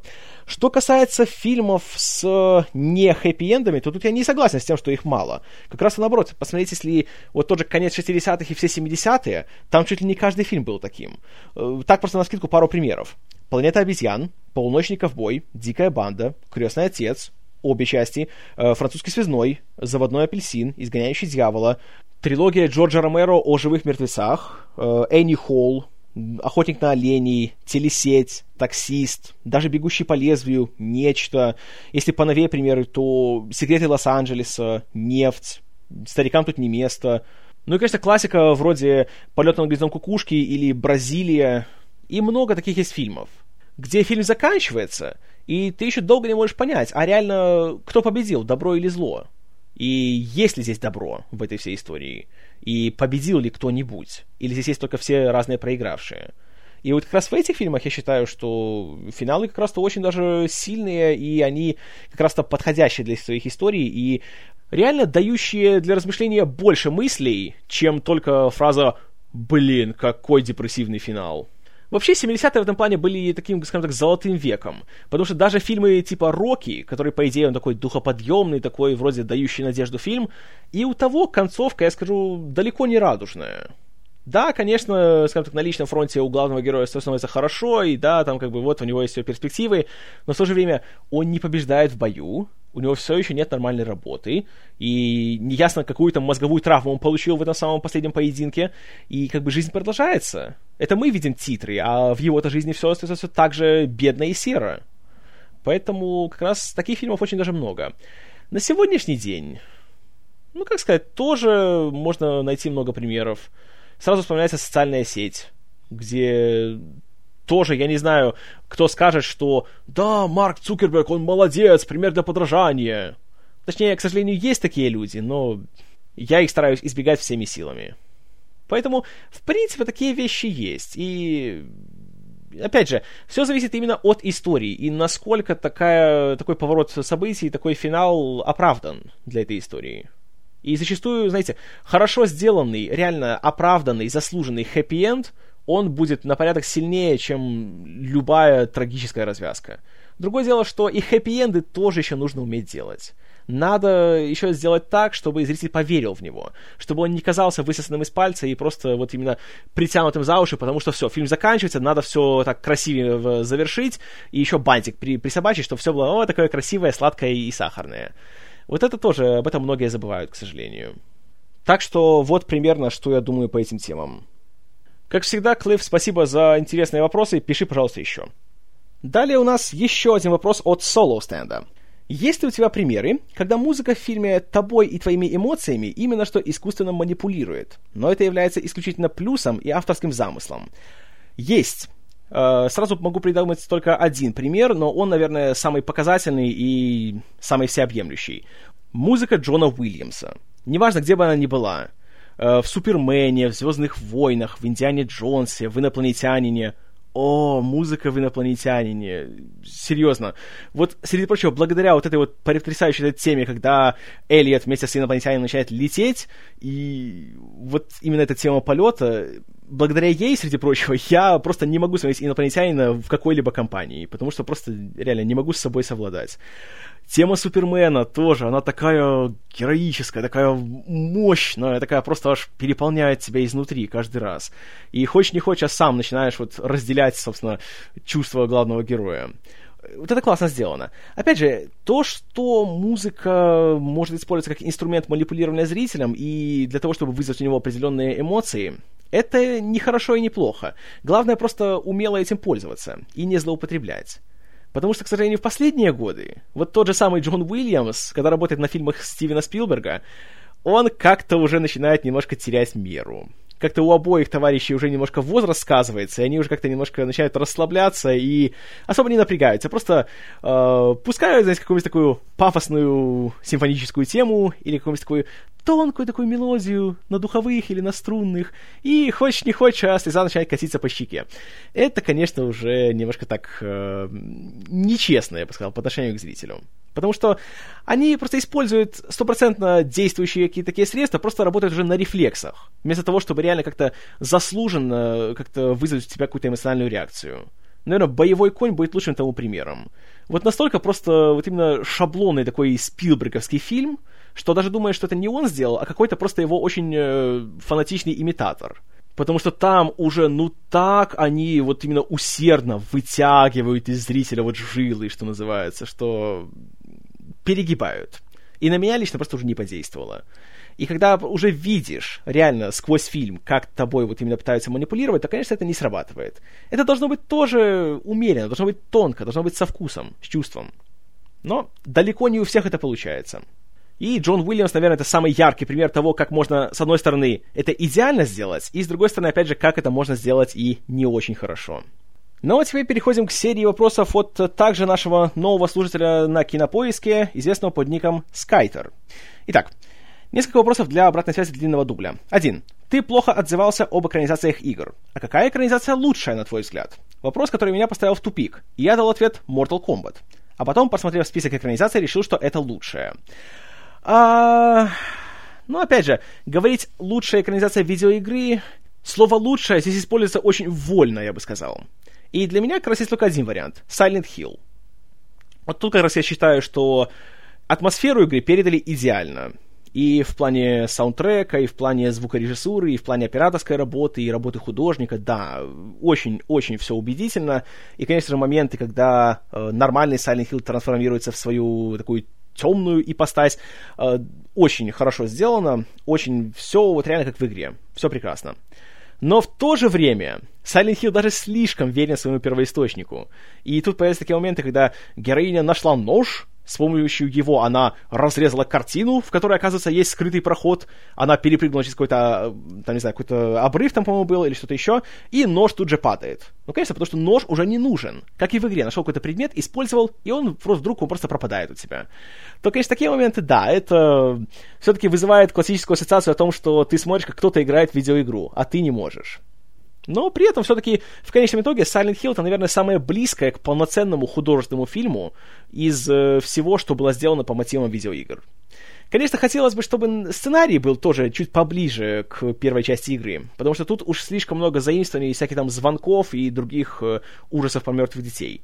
Но в целом, скажем так, э, намерения у всех были очень правильные, и все хорошо постарались, поэтому в целом я вышел из кинотеатра очень даже довольным. И вот реально я понял, что да, это Silent Hill, который я хотел увидеть. Вот это мне понравилось. Скоро у него выходит продолжение, но, как-то, если честно, особо интереса оно у меня не вызывает. Посмотрел трейлер, но тот больше напоминает уже не Silent Hill, а Кошмар на улице Вязов. Что далеко не самая хорошая ассоциация в этом контексте. Поэтому, не знаю, конечно, посмотрю когда-нибудь, но в кино, наверное, я на него не пойду. Вот.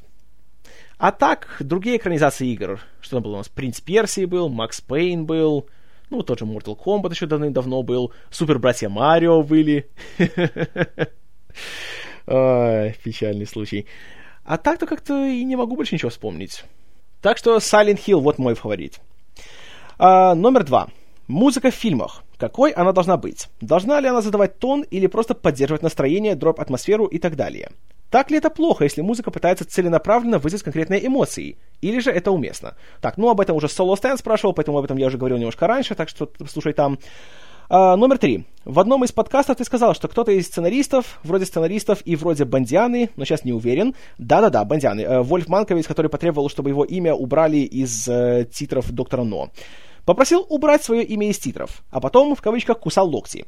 Вопрос такой по этому поводу. Получают ли люди, которые попадают в титры фильмов, кроме продюсеров, что-то с проката и последующих продаж фильма? Или они получают только конкретную сумму в деньгах, указанную в контракте, если всякие проценты от сборов там отдельно не указаны, и все. Если получают что-то, то насколько это большие деньги и как они определяются? Вот тут вопрос очень, скажем так, э, разносторонний и довольно скользкий. В теории сценаристы должны получать, конечно, какие-то деньги от э, проката и от э, последующих продаж там на видео, DVD, от э, легальных э, источников для скачивания в интернете и тому подобное. Среди прочего, из-за этого-то и была последняя забастовка сценаристов, потому что они пытались э, добиться нового контракта, который прописывал бы то, что э, все сценаристы, там особенно на телевидении, в кино, что им еще и полагается энный процент от э, продаж на всяких там новых носителях и через новые средства передачи. Какой размер таких отчислений, это уже в каждом случае отдельно. И, конечно, тут играет роль то, э, насколько сценарист уже опытный, какой у него, скажем так, есть багаж за собой, насколько он может э, на что-то претендовать, что он может требовать и тому подобное. Тут все всегда оговаривается в отдельном порядке, и зачастую такие переговоры могут затягиваться месяцами, могут приводить к тому, что кто-то уходит резко с проекта, или находит кого-то нового, или бывает такая тактика, что когда какой-нибудь э, твой актер или сценарист требует слишком много денег, продюсеры тебя как бы посылают, берут кого-нибудь помоложе, который берет меньше денег. И тогда просто тебя вынуждают, чтобы ты согласился на меньшую сумму денег, потому что проект слишком для тебя прибыльный. Из этой же оперы ситуация, когда выходит сиквел какого-нибудь популярного фильма, например, комедии, и вдруг его бюджет вырастает в два, то и в три раза. Это все не потому, что больше денег вкладывают, собственно, в съемки, там, спецэффекты и так далее, а потому что просто гонорары актеров и основных участников процесса резко возрастают. А потому что первый фильм был хитом, то они уже могут это все обоснованно требовать. Но еще один есть такой момент. Даже если тебя прописали, что ты должен получить какие-то проценты от сборов или проценты от прибыли, то еще совсем не факт, что тебе хоть что-то заплатят. Есть э, такая хитрая практика в Голливуде под названием «голливудский бухгалтерский учет», согласно которому на бумаге получается так, что даже если твой фильм собрал миллиард долларов, можно доказать то, что он все еще не принес прибыли и, следовательно, ты никому ничего не обязан выплатить. Это, конечно, страшный обман, на самом деле, получается. Есть такой случай э, с актером Дэвидом Праузом, который, как помните, в «Звездных войнах» играл э, тело Дарта Вейдера. Так вот, за «Возвращение джедая», несмотря на то, что фильм получил за весь свой прокат более 450 миллионов долларов, при том, что стоил, сколько там он... Не помню сколько, но гораздо меньше. В общем, как бы в теории он окупил себя несколько раз но Праус до сих пор не получил ни цента от э, тех процентов от прибыли, что ему полагались по контракту. Когда он связывался с Lucasfilm и с Fox, ему сказали, ну, простите, но вот до сих пор фильм не принес прибыли. А все почему? Потому что на бумаге все оформляется так, что фильм делает не компания Lucasfilm и не выпускает его студия 20 век Fox, а все это делают десятки корпораций, которые создаются специально для съемок только одного фильма. Но корпорации это очень громко сказано, потому что реально это все одни и те же люди. Физические лица одни, а юридически гораздо больше. И получается так, например, что по бумагам получается, что камеры надо было брать на прокат и платить проценты за то, что ты ими попользовался. Монтажное оборудование арендовалось, и, следовательно, нужно возвращать с процентами. Декорации все строились, и наемные рабочие их делали, им тоже нужно оплачивать их работу. И так далее, и так далее, и так далее. Плюс там отчисления в кинотеатры, выплаты дистрибьютору и еще куча всяких статей расходов. В реальности это примерно так. Вот, например, если у вас три человека. Если у вас Коля, Петя и Вася. Они все работают на одной большой студии. И в теории они все вот за эту студию отвечают, и они от ее лица делают фильм. На бумаге все выглядит так, что есть корпорация Коля International, Петя Entertainment и Вася Incorporated.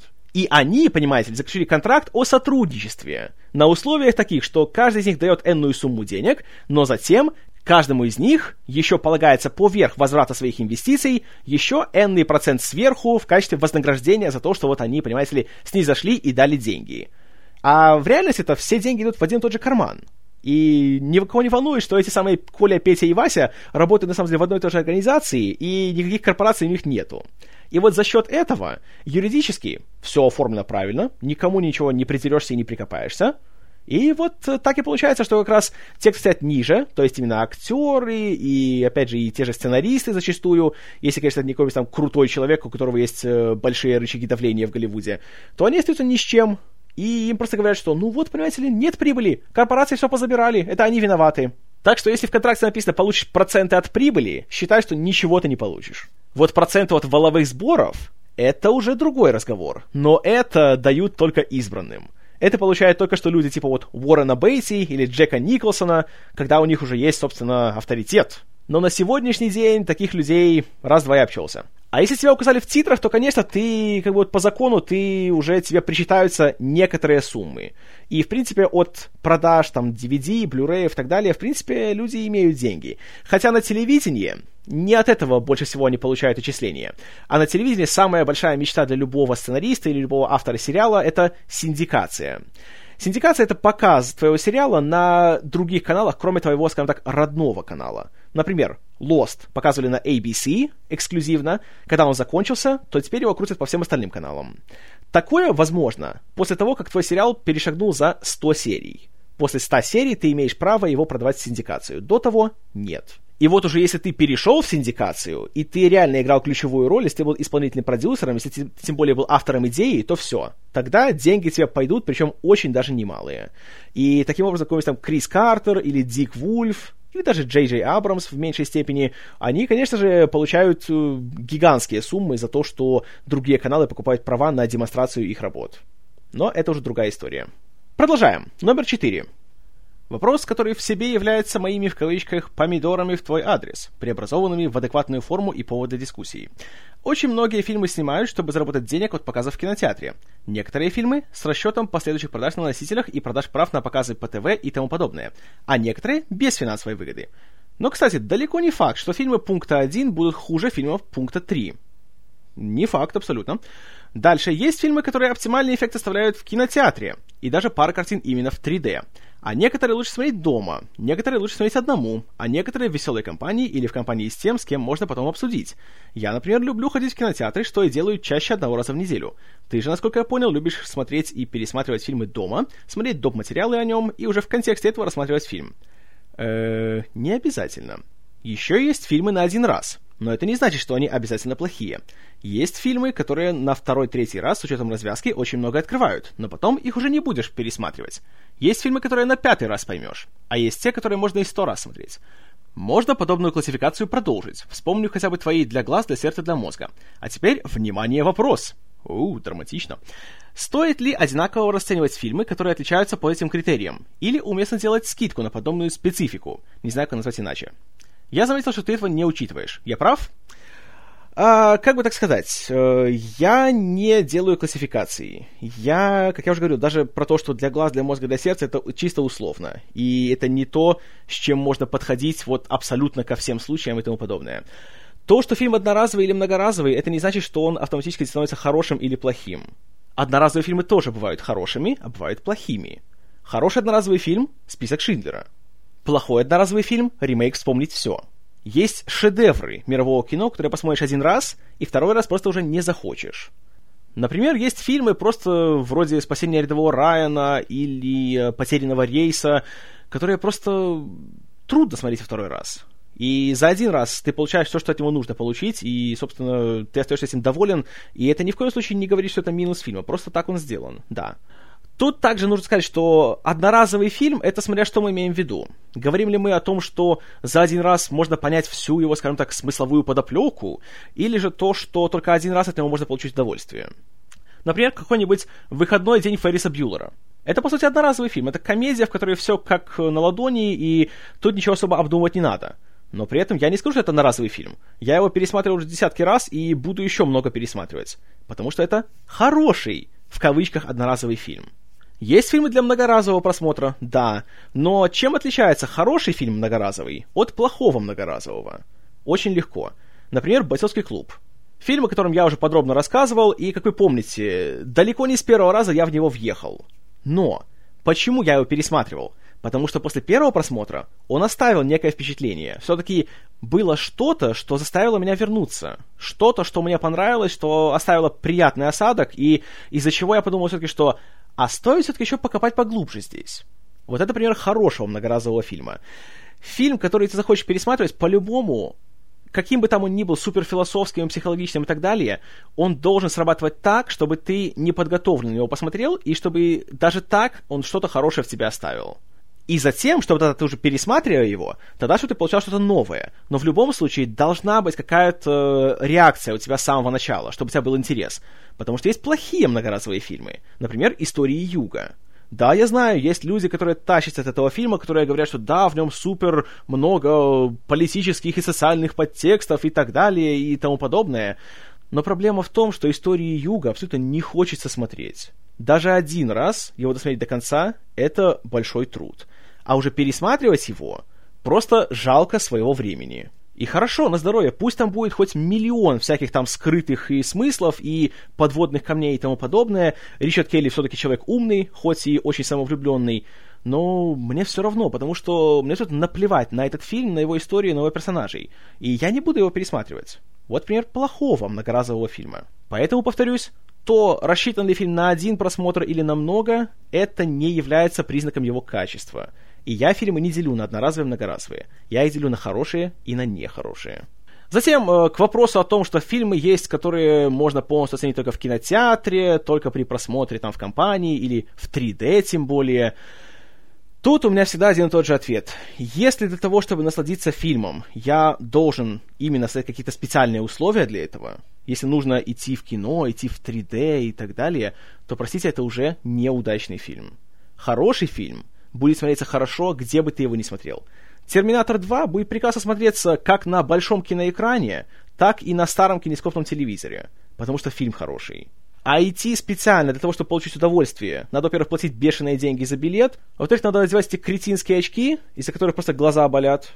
И я не преувеличиваю, у меня физически болят глаза на 3D-фильмах, из-за чего после обычно 30 минут я их просто снимаю и смотрю без очков. То, простите, пошел лесом такой фильм, если только так от него можно получить удовольствие. Это то же самое, как люди говорят про экранизации книг. Мол, ну, конечно, тебе не понравился Гарри Поттер, ты же не читал книгу. Так простите, Зачем тогда делать экранизацию, если есть книга? Почему-то «Бойцовский клуб» и «Фореста Гампа» я могу оценить, не читав книги. А, видите ли, «Гарри Поттера» я не могу. И вот точно так же для меня звучат аргументы в стиле «Нет, ты что, «Трансформеры 3» классный фильм, ты просто не смотрел его в 3D». Приведу такую аналогию, я думаю, понятную и близкую всем. Музыка. Давайте не будем никого обманывать. Где мы чаще всего слушаем новую музыку?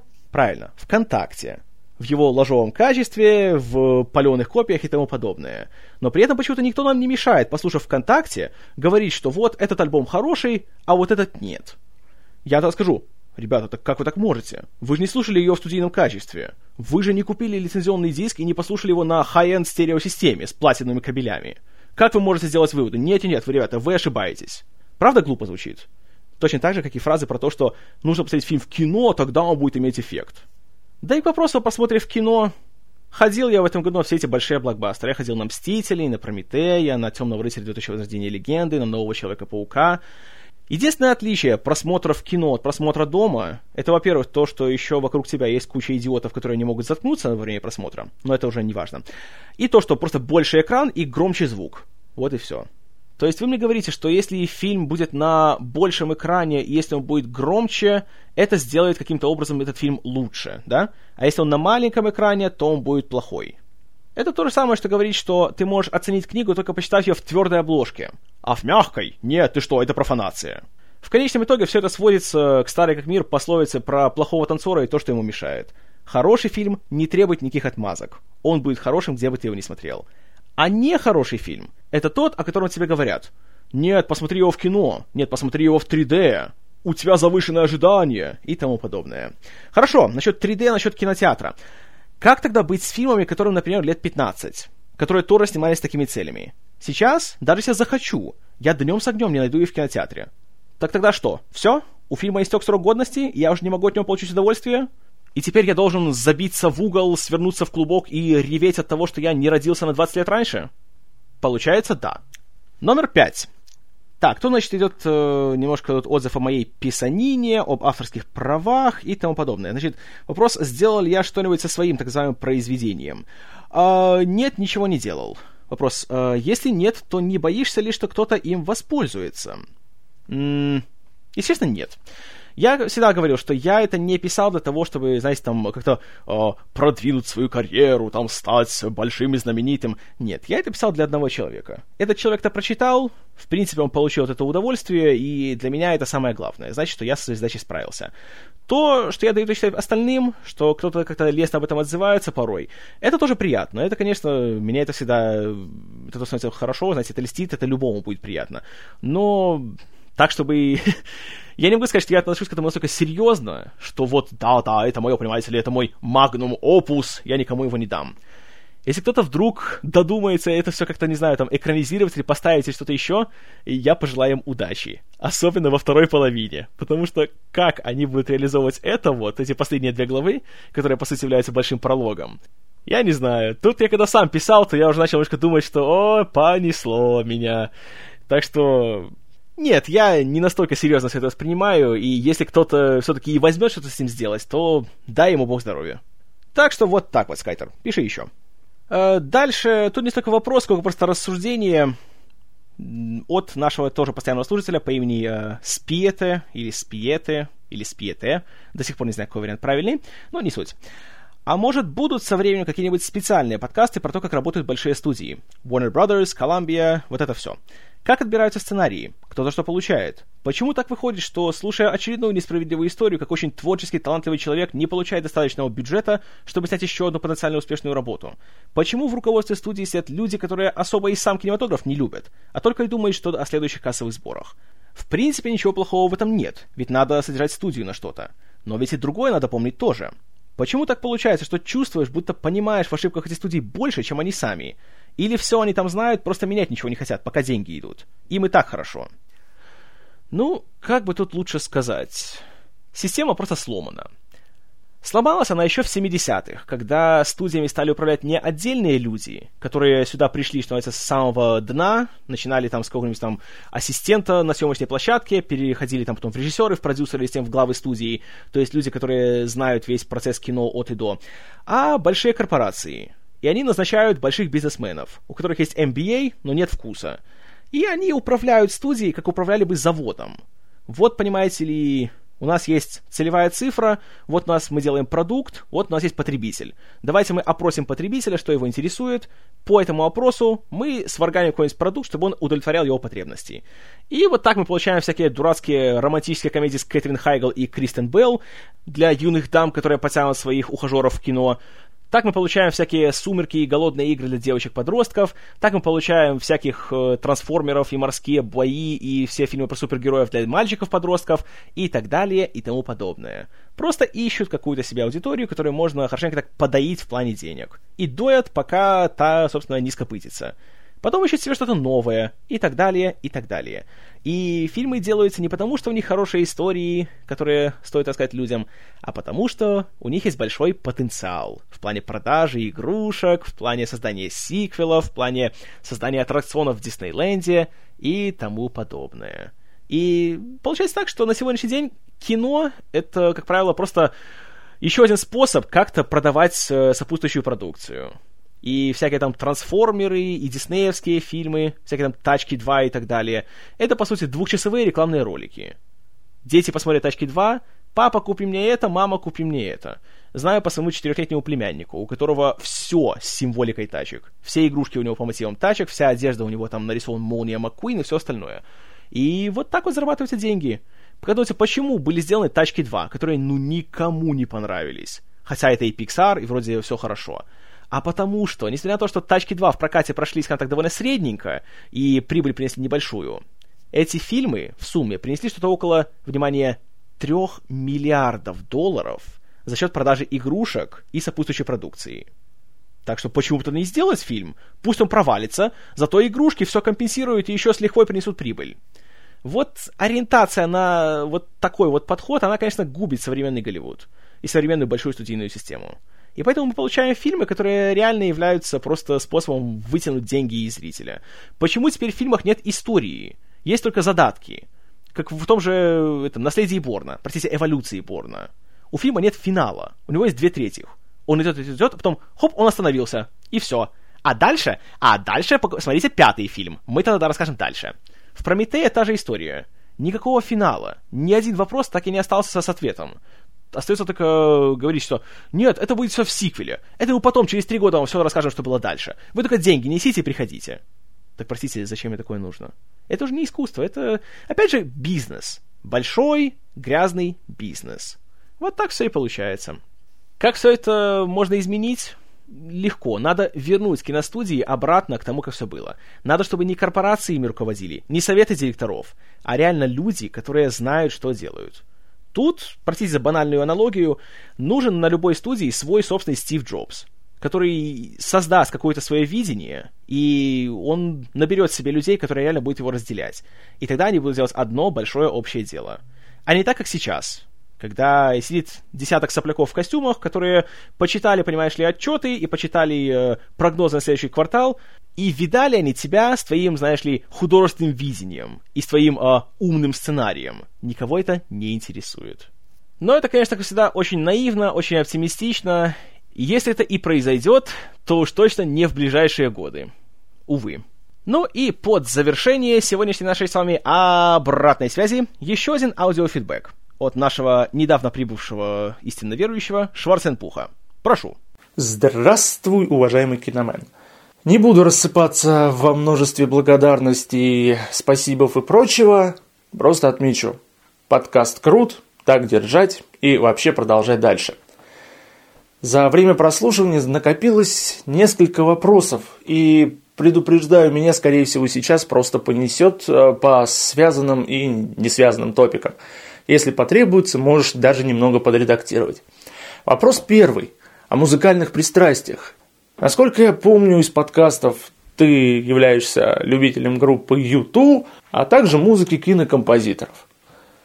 Есть ли у тебя какие-нибудь еще довольно значимые музыкальные пристрастия? И еще к вопросу о U2. Год или два назад они написали песни к мюзиклу Spider-Man Turn of the Dark. Слышал ли ты про этот проект, слышал ли ты песни оттуда и как они тебе?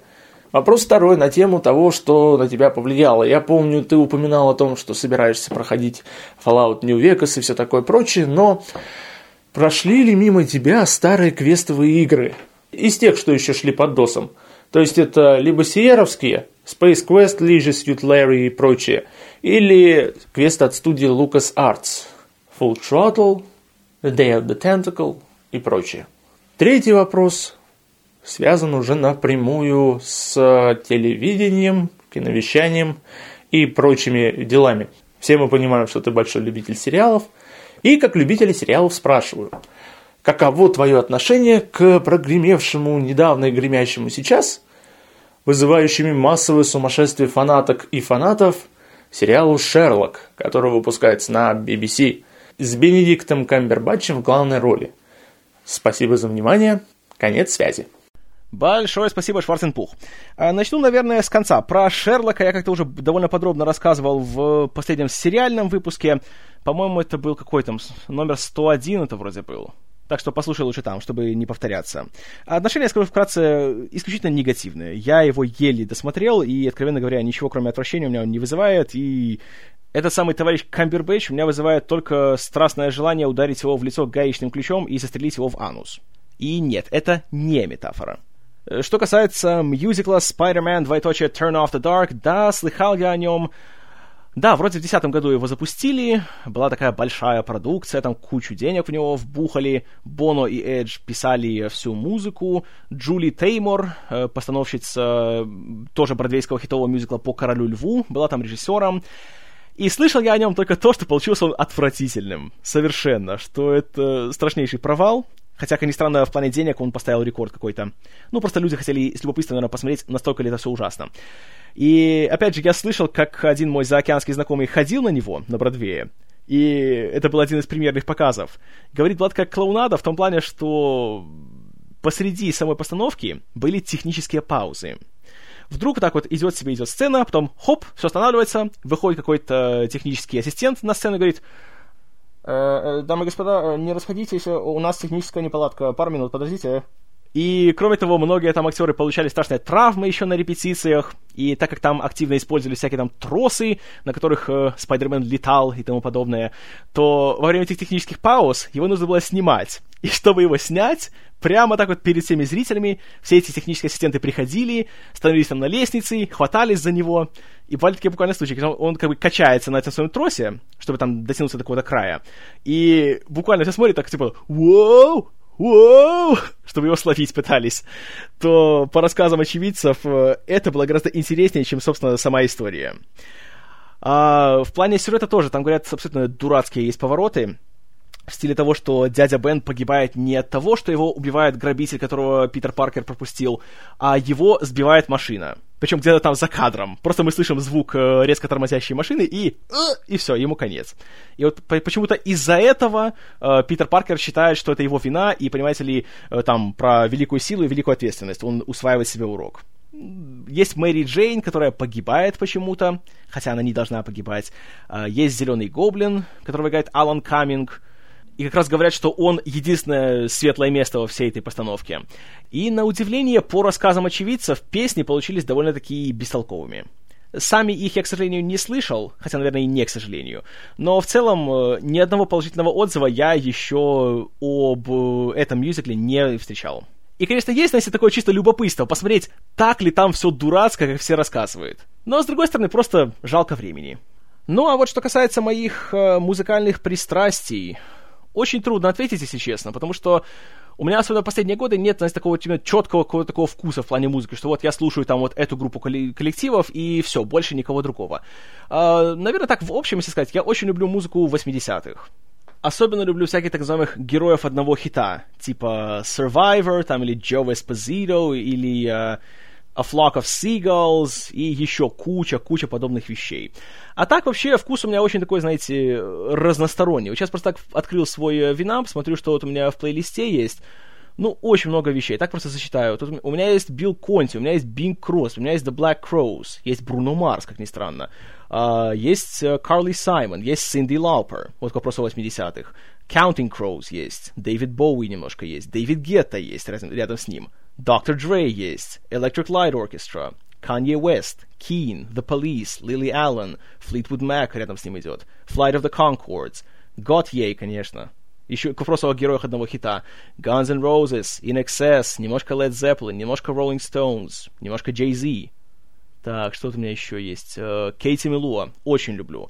Нору Джонс, обожаю. Особенно последний альбом Little Broken Hearts. Ой, затер до дыр, просто шикарная вещь.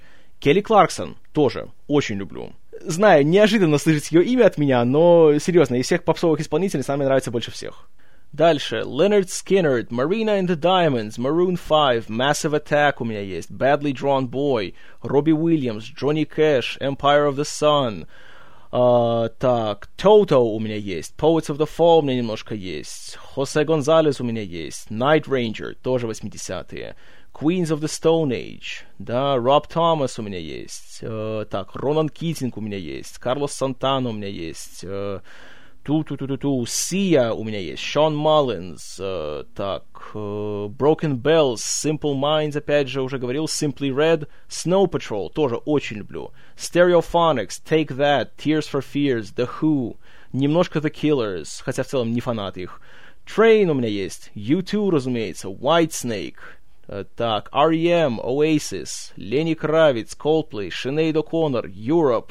В общем, можно еще долго продолжать, но я думаю, в целом вы уже понимаете примерно, что у меня есть, что меня интересует. Поэтому, как и, как и в кино, я, в принципе, в музыке почти всеяден. Почти. И вот на этой э, позитивной ноте а, ноти, а, игра слов, а, да, да, а. Э, завершим мы сегодняшний сеанс обратной связи. Как и всегда, пожалуйста, все ваши вопросы, пожелания, тухлые помидоры пишите в комментарии к самому подкасту, либо, если у вас есть такое желание, пишите их в аудиоформе, отправляйте мне в виде mp3 эм на мою электронную почту, которую вы найдете в шоу-нотах на Арподе, либо в моем первом комментарии на Кинопоиске. Ну что ж, на этом будет все. Спасибо за внимание, спасибо за вашу выносливость. Уже более двух часов вы слушали все, что я здесь вам нес. С вами был ваш оптимист Прайм, невероятный нахалк, он же Киномен. Спасибо за внимание. И скажи мне, американец, в чем сила?